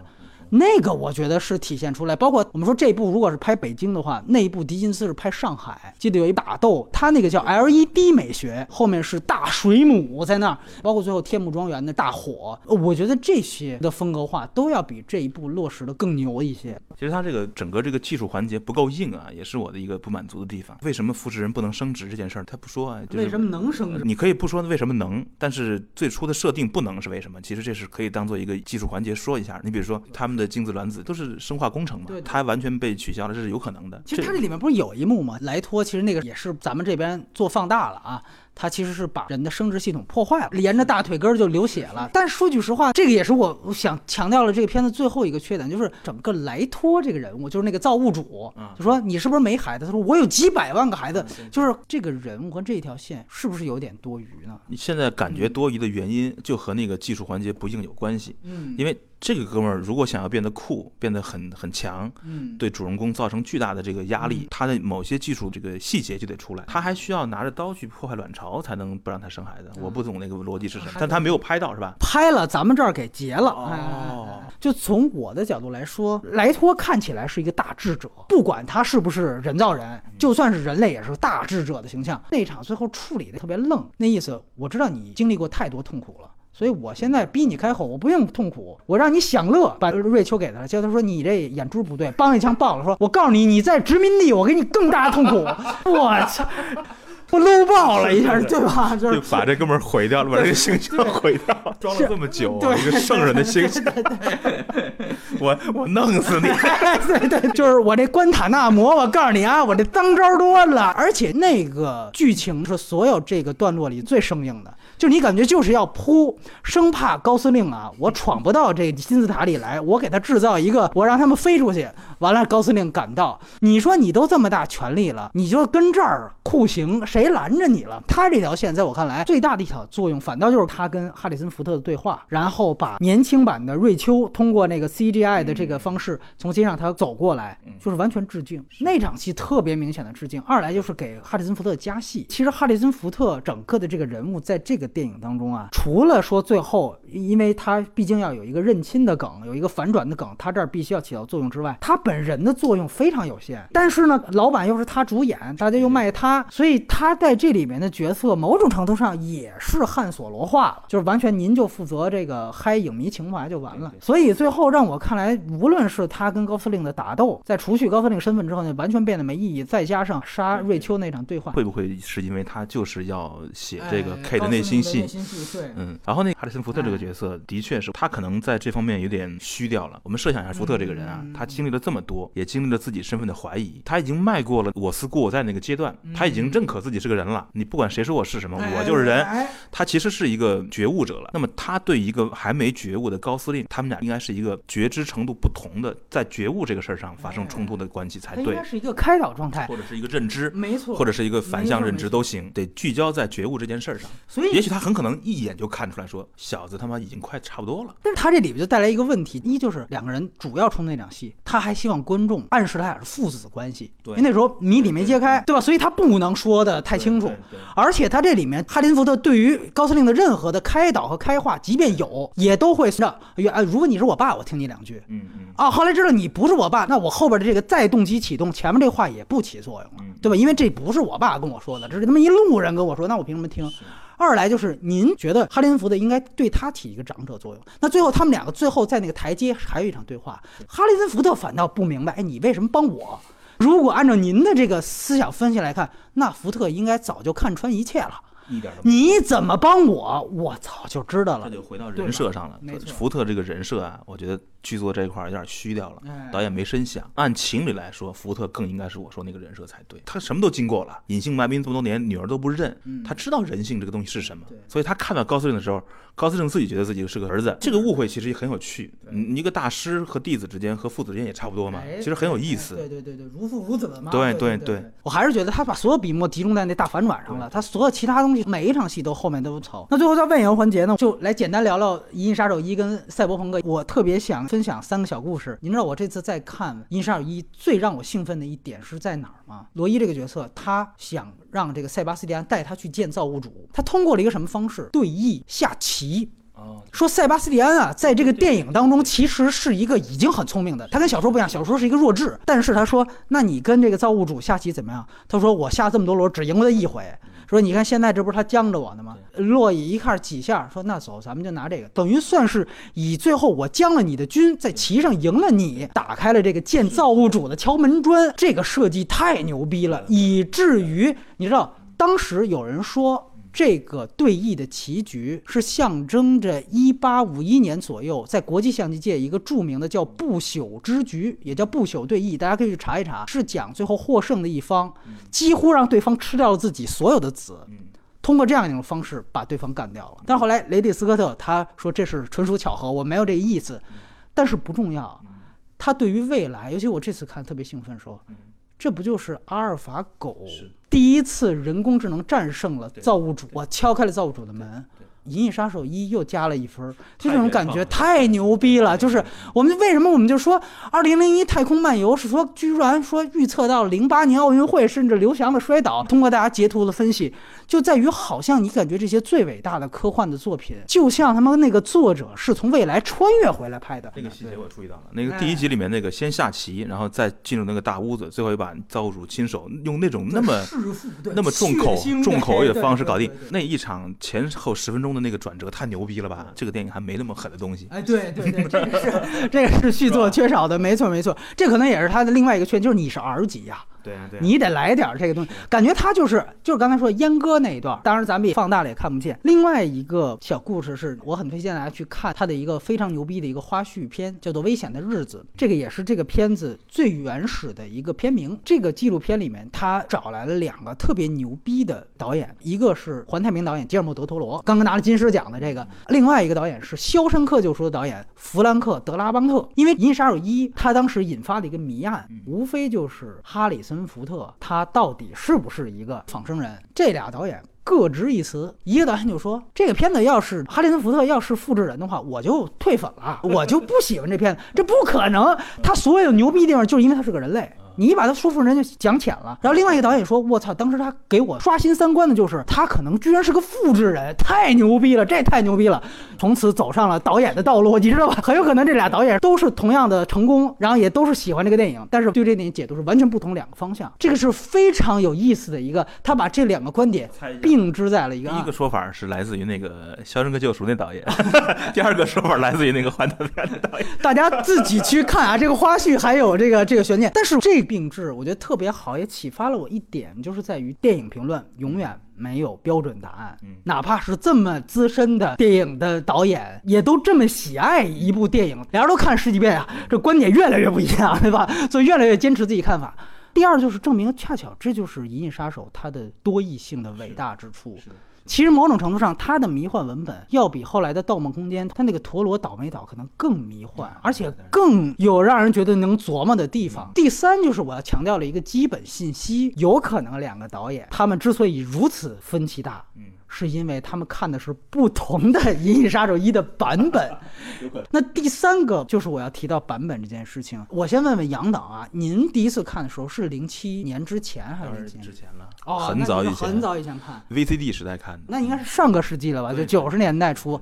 那那个时候，起码最近的一个版本也是九二的那个导剪版。那那个时候，您对于福特身份的这个点是怎么看的？复制人，复制人肯定是。哦您觉得他嗯我就感觉那样更好。当时第一的直觉对对哦，后来零七之后，您还看过最后的现在的这个中剪版？我最近下的就是那个网上那个资源嘛，啊，就是最新的这个。那就是 Final Cut。对对，下面就是我们刚才是最早以前说的，要是没看过就就别听下边这段，因为它会带来你的这个混淆。就是 Final Cut 公认为是斯科特自己最满意的版本，但是关于 Final Cut 它出现了一个非常大的谜案，其实在九二的导剪版里就有，就是福特当时是在钢琴上喝醉了，他就睡过去了。在后来的两个版本里面，他加入了一段独角兽的梦境。哦，对对，就一个独角兽从森林的远处跑过来，这个现在成为了一个这个电影的悬案，就是很多老的《银翼杀手》影迷看过最初的版本的影迷，认为这个独角兽的素材是斯科特从他后来一部汤姆克鲁斯主演的电影叫《黑魔王》当中拿过来，补在这个电影当中的。这个意义并不是一个好像简单的影史八卦，它其实面临一个问题，它很有可能因为这个戏。最初的版本口碑很糟糕，但是有一些小的科幻迷非常喜欢这个电影，它符合 cult 就是小众狂欢。后来逐渐才变成了大众的经典。在小众狂欢的时候，有没有一种可能是斯科特看到这些评论，他后来再重剪一个版本吧？如果是这样的话，那我必须要强调，就是那这可能是一个影迷甚至评论界跟导演的一个共同创作。这就相当于，呃，原生记忆对于高司令一样，它是不是重要的一个事情了？这非常重要。当然，斯科特他自己说，这不是黑魔王的素材，不是我后一个电影的素材，这就是我只是最后的补拍的素材。但是他说，为什么大家觉得生硬？就是因为我整个戏都没有任何的绿色植物，我就在这场戏突然来一个绿色，告诉你，这可能就是他的本心的灵魂。当然，这是他的说法。这个也是我严重怀疑二里边这个造物主有可能是假的的原因。那如果你把这个说法带到二零四九，那你看这里面唯一一次绿色，是不是就是第一次出现女救世主？当然也告诉你这个绿色是假的。对对对。但是一个是英国 BFI 出的一个书，它是每一本书只讲一部电影，它那个里面谈到了一个很珍贵的史料，就是它最后的这个素材和斯科特说他在影片最后补拍的那个独角兽素材不是一个素材。而且他说是他自己补拍的，所以以至于没有旁证。所以说白了，这就是一个影迷的悬案。这个悬案我不知道为什么老摊在了这个哈里森福特主演的人物身上，这就成为了《星球大战一》里边也有一个公开的酒吧悬案，就是到底韩索罗先开的枪还是对手先开的枪？这个都发生了影迷所认定的观点和导演说的说辞是不一样。所以这也导致了一个不亚于仿生人还是人谁具有灵魂，就是谁对电影有最终的解释权。就是《银翼杀手一》，它导致了一个导演在对于他自己的作品的诠释上，他都已经没有足够的权威性了。很有可能你的那个你的那个估计是对的，他是根据影评和观众的反应，嗯，重新想到了一个创作方向，不管是借的素材还是补拍的素材，嗯，塞进去了，然后呢，共同完成了这个这个改变。另外，从个导演对那个镜头的这种这种感知上来看哈，嗯，那个镜头肯定不是同一时间拍的，因为那个那个镜头拍的很漂亮，特别广告片，对吧？哎，他那个速率哈，他那个。他那个动感跟整个影片其他镜都不一样，没错。他跑过来居然还能横过画面这么近，那个运镜的方式，整个电影中其他地方都没有。这肯定是后来拍或者是找人拿的。对，甚至可能机器和器材都不一样。对对对，跑得非常塔科夫斯基。又解释了这一部为什么又致敬一下牺牲。整个影片其他地方绝对没有塔科夫斯基的感觉，塔科夫斯基非常润，而那个电影非常硬，非常冷。当然，你说雷德斯科特他说那个说辞，就我就制造一个最不一样的反差，怎么了？这不行。吗？你看也是和他一逻辑，对吧？这个就是一个悬案。我看过，就是零七年这版，我我第一版看 VCD 的时候是没有独角兽的，哎，对吧？没有独角，因为我最近看高清版的时候，就是最好这个版本的时候，确实独角兽很明显。对，《星球大战》正传也是，后来卢卡斯啊。他自己做了一个修复版，他说：“原来我想加的好多怪物，天空上飞的大飞船，那时候没钱做，所以我修复版我就全都加。加完之后粉丝骂街，说你他妈凭什么加这些东西？这个就是我一直以来的一个就是岳父理论，就是导演确实电影是他的亲骨肉，但是当我足够爱你的女儿的时候，当我足够爱你的儿子的时候，你这个爸爸出来解释说我女儿其实不是你想象的这样，她是另外一个样子的什么的。”我未必听，嗯，啊，对吧？我未必听，我还觉得你这个岳父其实未必比我更了解你现在你这个女儿的样子呢，对吧？因为足够牛逼的电影，它自己就形成了一个生命体，它自己就就像里边高司令一样，它就具备了自己的灵魂。这个灵魂，它可以跟你父母相联依，也可以独立于你，它也可以跟他所有爱他的影迷形成互动。其实一个电影公映之后啊，是一个分水岭。公映之后呢，影迷的阐释和这种认知。会形成一个一个某种程度的封闭系统，这会儿导演想塞进一个汁儿，再去阐释一下，已经很难了。您作为导演有这体会是吗？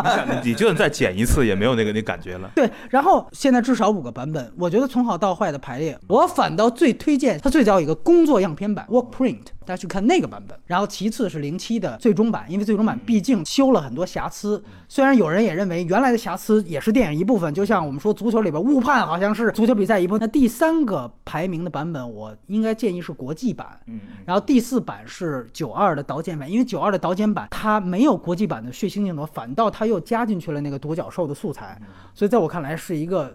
相对倒数第二版本最差的版本就是北美的那个版本，那院线版最糟糕是在哪儿啊？它是有一个哈里森福特的一个念白，他怕观众看不懂。这里面最牛逼的就是所有的这个空镜头，对吧？当这个飞船起飞的时候，你可以俯览整个那个时候的工业的洛杉矶。那院线版灾难就灾难在于 所有空镜头不是空的，全都加上哈里森福特念白，然后解释我此时的心境怎么样啊？我此时发现这个对方死了，我很同情他。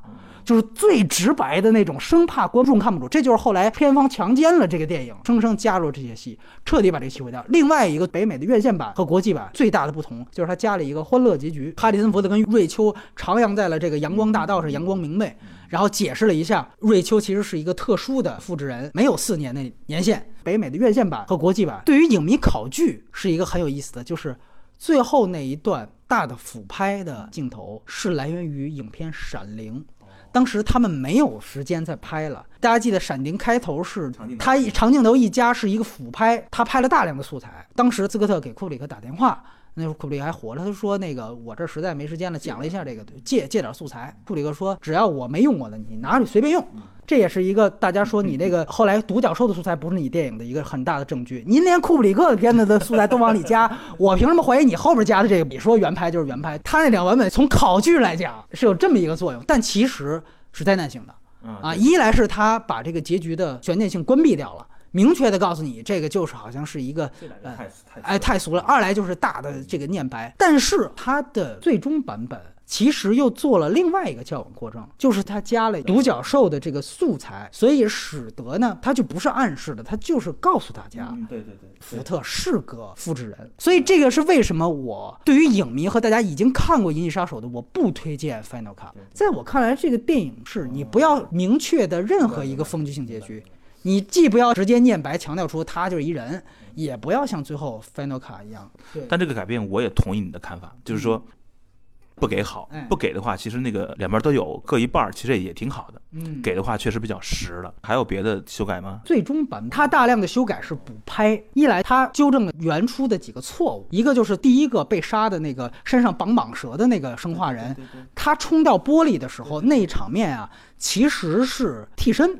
啊，对，当时剪素材的时候就把替身脸露出来了。后来他们就请回了原来的演员，在零六年的时候重新拍了那一幕，然后又用化妆跟特效化妆把它修回年轻，就跟这里面的瑞秋一样。这个我觉得无可厚非。另外一处很有意思的是，哈雷森福特去找那蟒蛇鳞片，不是开始作为一个探案的线索，他去找了一个印度的一个这个商人。当时他为了体现霓虹美学。他不是进去拍，摄影机还是停在外面，然后玻璃上反衬着所有的霓虹的光，然后两个人有一场对话，但那场对话的口型典型对不上，这块最有意思。哈里森福特他不可能也请回来，太忙了，他找的是本福特，找的是他儿子。当时是他们通过一个谁同学，本福特当时开加油站，从加油站里边把本福特叫过来。补拍的那一场的镜头，而且特别巧，就是本福特这个时候正好是四十岁，跟哈林福特演原初版本的时候年龄是一样。这个说句实话，它都是考据价值比较大，所以这个是五个版本的推荐。只是相对于影迷，其实您刚才提到迪克，我必须得说，我其实知道的第一个科幻作家就是迪克。迪克在我很小的时候，大概是斯皮尔伯格有一个片子叫《少数派报告》，嗯，第一次看《少数派报告》，我说我靠，这高概念太牛逼了！现在知道叫高概念，当时不是说我操，预防犯罪。科。当时就觉得斯皮尔伯格太牛逼，人说这不是斯皮尔伯格想的出来，他就一导演，说这是有小说的，这是叫菲利普·迪克，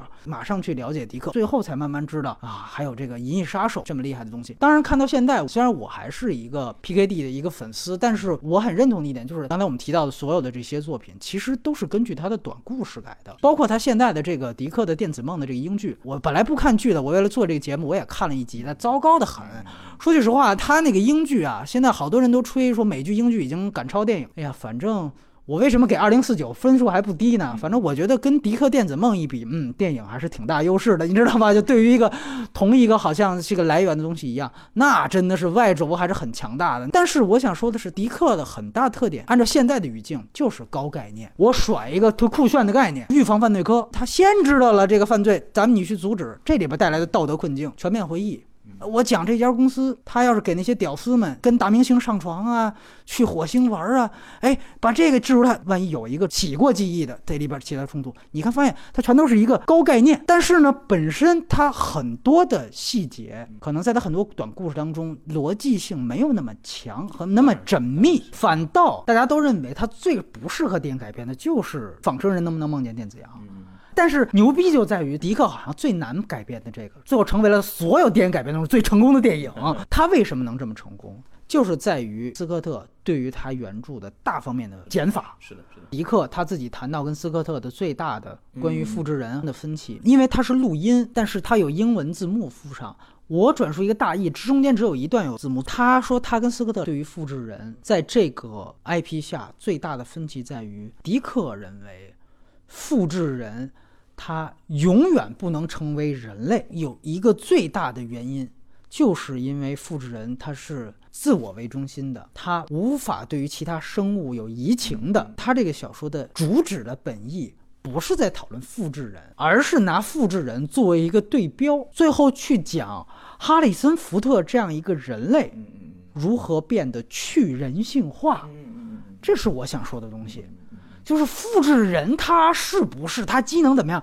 这不是我的讨论的重点，我的重点在福特这个人身上。那么迪克说，斯科特他关注的重点是什么？他说，我认为复制人是不能飞的超人。他用了一个最简单的一个一个形容，他说，在我看来，他们复制人、仿生人，他智商比人类高，体能、技能也比人类强，然后他到最后也拥有了。比那个时候人类更高贵的灵魂，他说这是我们俩的本质冲突，因为我们这关注点压根儿就不一样。应该说都都对，都很好。所以你就会发现，这就是一个我在我看来对于原著改编的最高的境界，就是激活外轴，完全把 X 轴抛掉。所以我说，你要是看过这个这小说，那你去看二零四九，你会觉得一脸懵逼，这他妈俩故事？对，它确实是俩故事。那关于迪克的那个小说，他那个电子羊什么意思？实际上是这个后工业时代已经没有真正的大自然的动物了，每一只动物都像现在大熊猫一样特别贵，所以屌丝们只能买电子动物，所以最后他是拼死拼活的想靠杀复制人赚取赏金，来买一只真羊。他在那个小说里面主动去杀人的，然后最后他也经历了一番特别深刻的对于人自我认知的一个怀疑。而且它那里面还有两个最重要不一样的东西，一个叫情绪调节器的东西，就讲那里面人啊，已经随时可能，比如我今天心情不好，我用这个机器就可以把这心情变好了。说白了，那这不就是机器吗？它把人自然而流露的所有情感都可以被机器操作化了。二来一个就是更重要的一个东西，就是一个空盒子的理念，是一个叫莫萨宗教的一个东西。它有一个俩手柄，它握上手柄之后，你就跟着一个老头儿，就像那个西绪福斯一样，你跟着他爬山。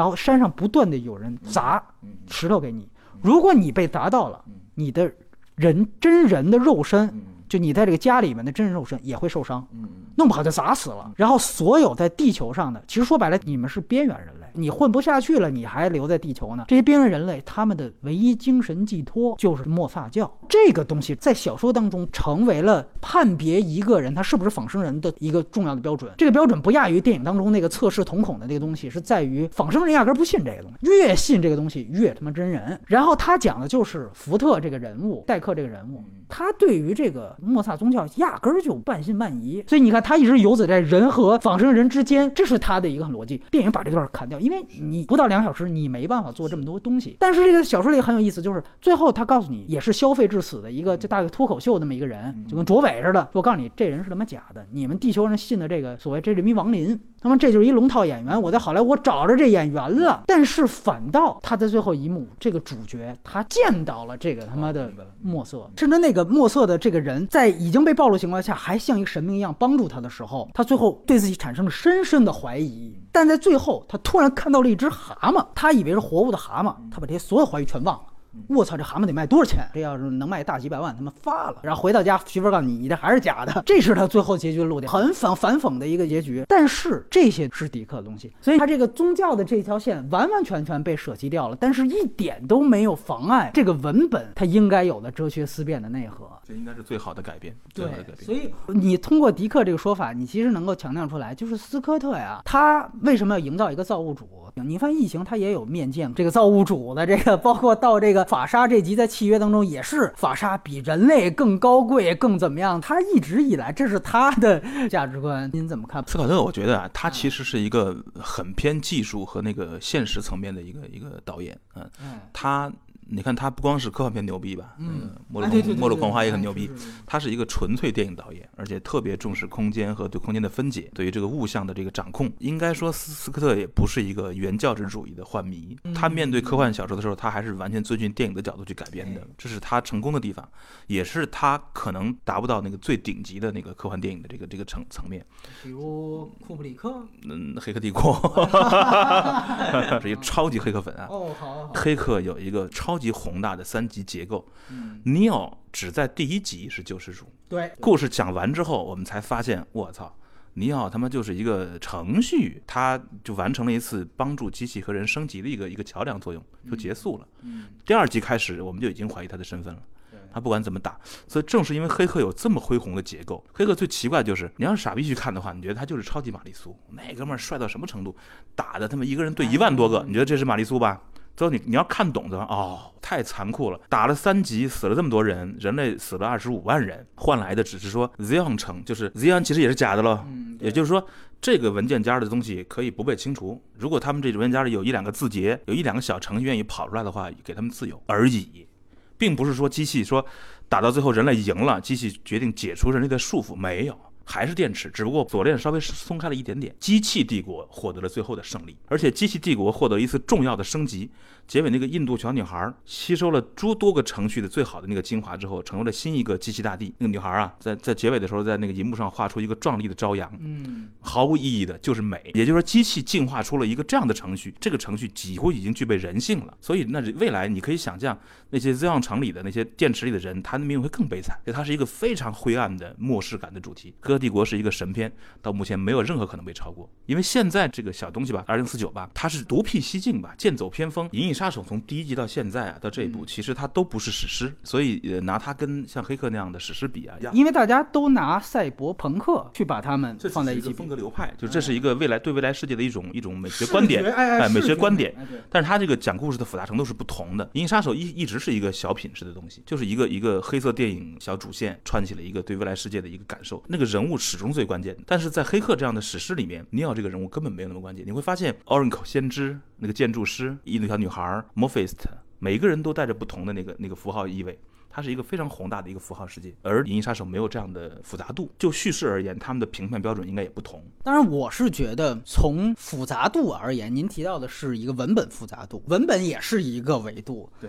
它也是一条 X 轴，那在我看来，可能还有了一条 Y 轴，可能就是电影的视觉想象。嗯，用了另外一个可能比较严谨的词叫视觉密度。那在视觉密度上，《银翼杀手一》所展现的视觉密度是要大于《黑客帝国》三部所呈现出来的样子的。《银翼杀手》最大的贡献，它虽然是赛博朋克，但是呢，它是完全写实的。其实你在这个电影中，你看不见特技感，它非常符合电影这个这个物质现实复原的这个这个本性。而《黑客帝国》呢，表面上看起来是完全完全是一个漫画感的东西。当然，它里里面它给了一个牛逼的支撑，就是人家写的就是这个这个电脑世界的东西，所以它整个偏绿嘛。呃，人在漫画世界里想象空间中的自己就是那样，所以也合理。但是它毕竟还是利用了这个漫画的这种这种卡通感，而《银翼杀手》完全是写实的，这是一个非常可触的未来，我觉得是很近很近的未来。审美的水平吧，这个视觉呈现的水平，确实是目前我们这个时代最领先的。那关于迪克的所有的片子，我也给我自己的一个分类。我觉得，当然，《银翼杀手一》它属于自己一个境界。我觉得上乘之作是是《黑暗扫描仪》，嗯，和《全面回忆》的老版。《全面回忆》的老版倒是可能精神上和二零四九有一点结合的地方，就是他对于主角的反英雄做的特别好。那个当然是也是对于施瓦辛格，那是一个绝对的，甚至在之前施瓦辛格的经纪公司要求他不能演反派的。中间一之前，他那一次他演的那个英雄是随随时有可能拿一个路人当这个警察射击，我拿路人拿过来当肉弹挡箭牌，死了之后直接扔旁边，是非常牛逼的一个 B 级化的一个尝试。对。然后这是全面回忆老板，黑暗扫描仪也非常了不起。我想说，黑暗扫描仪某种程度上是林克莱克。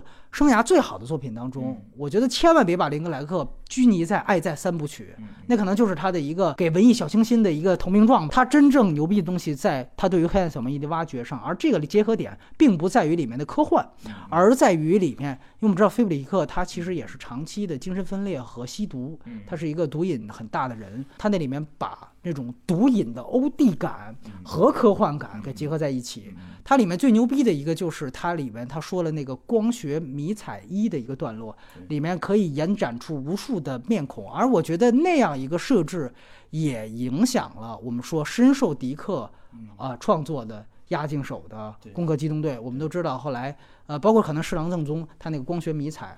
它究竟来源于哪儿？很可能来源于迪克的东西。当然，这里我也对插一句，再问您，那您觉得押境手的这个《攻壳机动队》怎么看？我很好奇这看法，它也属于真人版还是啊？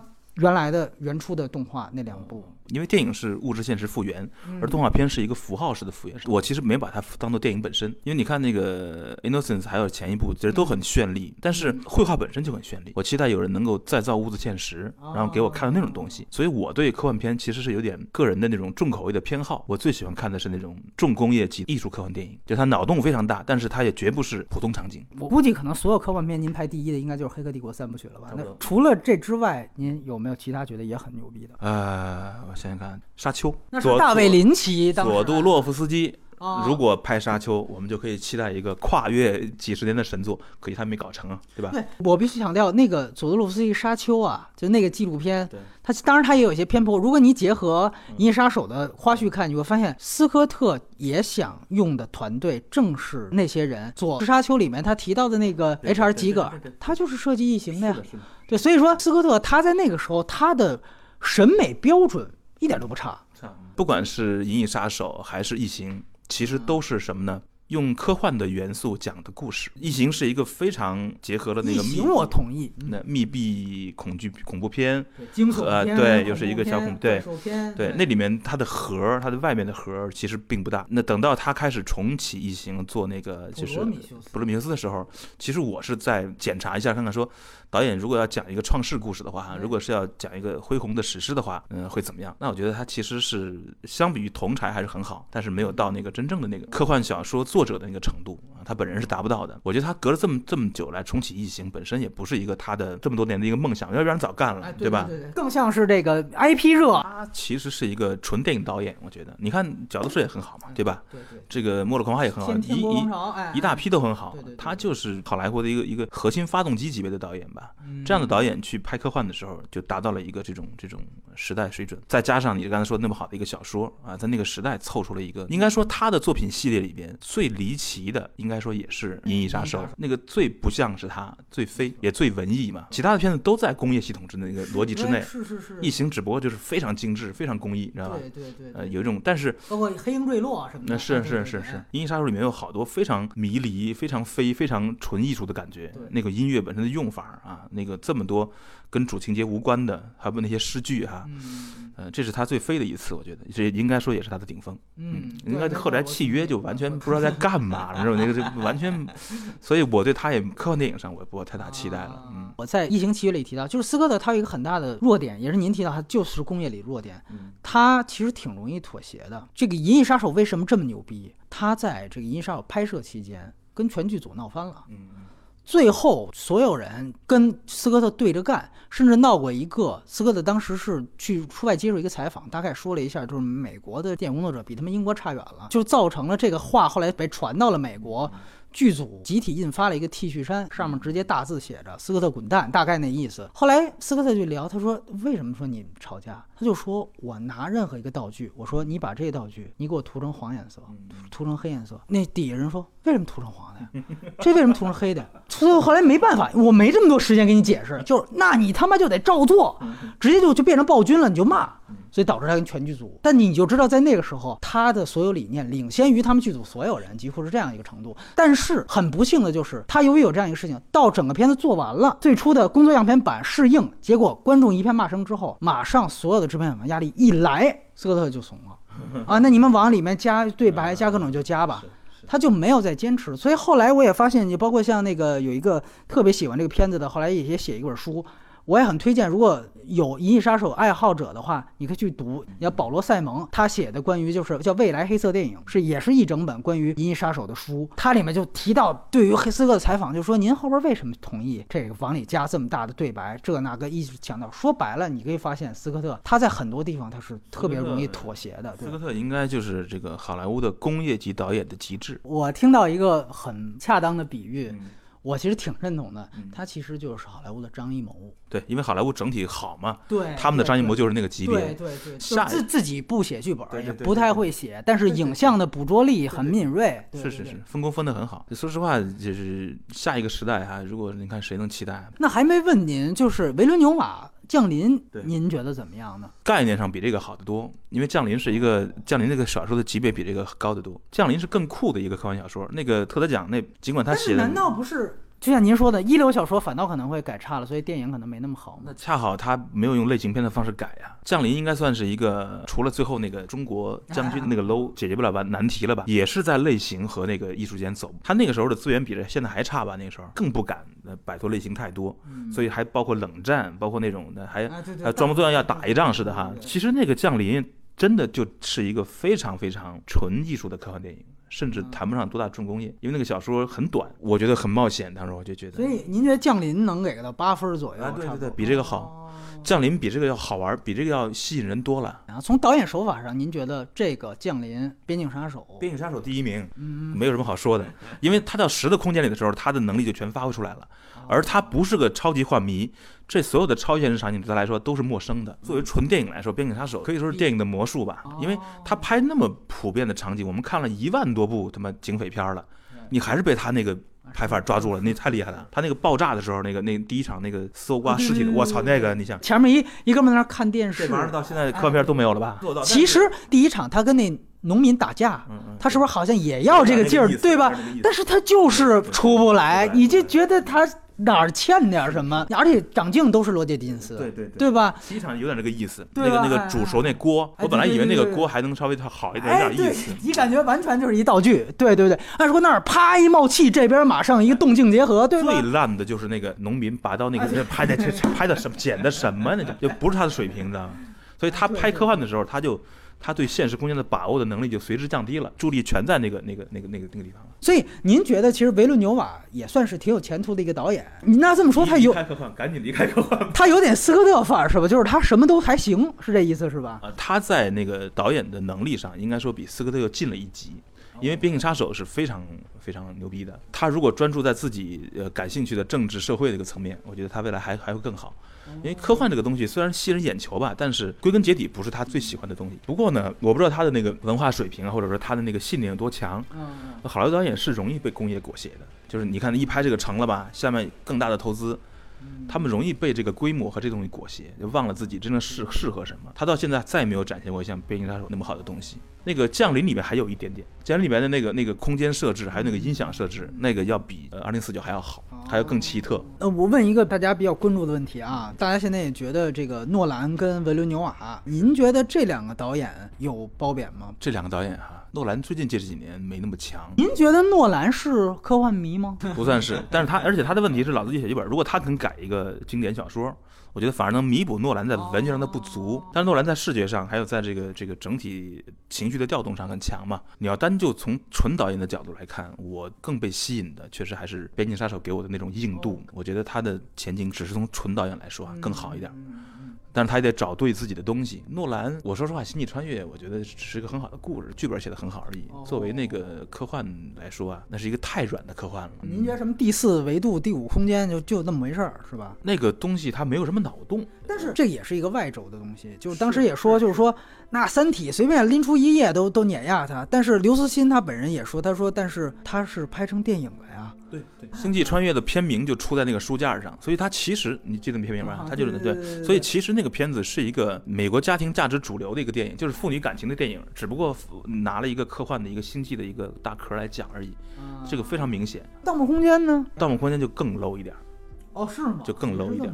对对对，除了那个那个翻卷视觉之外啊，可能我这个观点不是很主流的观点。我觉得您这观点是属于又是站在黑客帝国角度批判后来所有 所有科幻片的。黑掉了很多人，但是 那后来的沃罗斯基其他作品呢，《木星上行》啊那些，您根怎么看？本没法看的。木星上行根本就没，就是只有一点外，为什么呢？这是真挺奇怪的。你也不知道原因，不知道原因。那黑客那个时候，黑客其实是真正的吸取了黄金时期科幻大师的最精华的东西。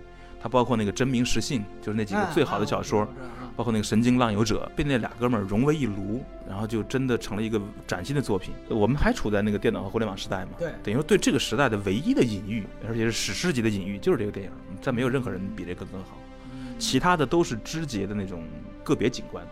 而全景式的展现这个电脑时代的这个本质特征的，就那个电影，甚至它里面的漫画式的那种超炫酷的打斗，也都有剧情的依据，人家压根儿就不是胡来的，对吧？为什么整个色调都是墨绿色的呢？跟 DOS 有关嘛，对吧？那确实是个神作，完全是个自成系统的，每一个部分都跟别的部分开始互相说明。嗯，那个级别现在还真没人达到，他们俩也再也没有了。哎，那我最后问您，您是更愿意当沃卓斯基这样的导演，就我留出一个那样的作品，还是说斯科特这种？当然我，我个人觉得斯科特也留了这样的这级别作品，或者说维伦纽瓦这种。毫无疑问，我肯定是想的，我沃卓斯基这样的导演，就是让大家能够，哪怕我只有一瞬间的，对对对对哇，，这个就是造物主形容罗伊的加倍闪耀的火光，往往更加短暂啊。孩子说那个两头燃烧的蜡烛。这个确实是您觉得是一个终极的呃理想的艺术家，应该是这个样。包括那个上个时代的《星战》，其实《星战》是个巨好的故事，是一个传统史诗。我觉得一个导演能创造一个那么大的世界，就他够了那就那就真的是够了。啊就是那其实那个那个世界本身已经突破了银幕的限制，成为一个现实世界的一部分了。上个时代是《星战》，呃、最近这个时代是《黑客》。呃，黑客之后还真没出现，因为还是我开头那个观点，就是科幻电影呈现的还是太少太少，因为它受制于类型片和商业的这个要求，它大量的选取了流行元素和和那个嗯大众文化，而科幻恰好是一个那种非常精深的一个领域。我其实对软科幻天生是有一点不太感冒，我就我就我对我就喜欢更硬一点。像我这里再问一句，《人类之子》您看过吗？喜欢《人类之子搂》了一我就搂了一眼，说实话，这个就是对我来说哈，《人类之子》就是一个软科幻，再加一点文艺片的东西吧，就在两方面都不够极致。它硬的程度没有到真正给我再造一个很绚丽的现实的程度，然后让我视觉大开。它那个酷的程度呢，也达不到一个艺术电影那那种那种狠劲儿，两方面都偏软。其实为什么我提到《人类之子》，就是一下子想到，就是它这里面裁剪了很多，就是高司令啊和女的反派他们一起第一次走进这个金字塔的时候，那个也是做了一个放大处理，它旁边全都是类似于大卫像一样的裸体像，像那些场景特别让我想到了《人类之子》。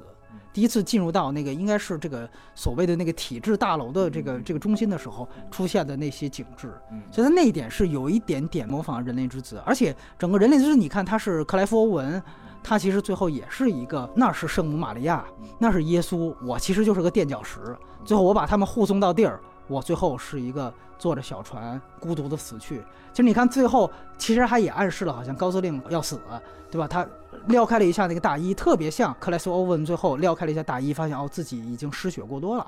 那就知道自己时日无多了，然后最后有这么一个镜头，就那种好像人物的孤独感，哎，倒是有一点点，我觉得那个意思，对，就是单独电影啊，其实在某一些层面上都有做得非常好的。那整体的科幻科幻电影的一个未来来说啊，我觉得科幻文学已经提供了足够的主题、情节、情境，就是文学基础已经非常强大。现在的问题是，还能不能出现像斯考特这样的，能够在现实的时空中找到基础，创建视觉美学的导演？我觉得现在是视觉不够。啊，尽管做了这么多机甲，这么多假的东西出来，但是视觉是其实是不够的，尤其是和现实相连的那些那些那些视觉视觉美学风格。外轴不够，对吧？呃你说的太对了，就是外轴太频繁了，太频繁了。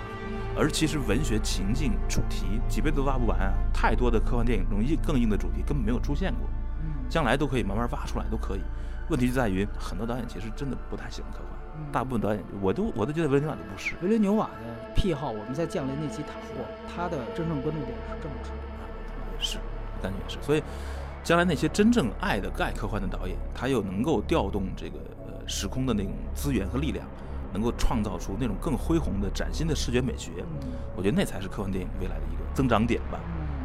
嗯，我硬盘里都有好多片子吧。你你我我还甚至有个科幻单独的尖儿啊，那尖儿里面还要分好多类呢。每每次我打开的时候啊，我因为你选个片子看很难的，现在 是吧？时间很紧张，搂几个，如果是看不见在视觉上有新意的东西，我就不想看。说实话。哦，我现在对视觉其实还是要求挺高的。对，尤其是在在这个类型上，在科幻这个类型上，我们讲，因为电影是是物质现实复原的，而不是那个纯呃主题戏剧性的那个复原。故事其实到处都是。那像《阿凡达》那种视觉的主流的营造的，您接受吗？我接受。我觉得《阿凡达》在视觉上就是，但不是开创性的，完全不是，而且那种明信片似的彩的那个东西，我觉得有点 low。就是它其实是个童话，那个质感完全不不能让我信服。你看他拍那个飞机呀、拍那个仙境啊，虽然也借用了一些什么广西什么的那种那种风光吧，但基本上它是一个美国普通类型片的审美风格。这个卡梅隆在这个审美上根本离那个斯考特还远着呢，哎，这个 黑上了，黑上了，然后这它特别远。所以我那个片子只是当个纯类型片来看，再加上它那个呃科幻的核又太远太远。那您您认同现在这个迪士尼拍的这个片子吗？您没看？我觉得《星战七》是那是作为单独的片子来说，都还有一些特点，都小小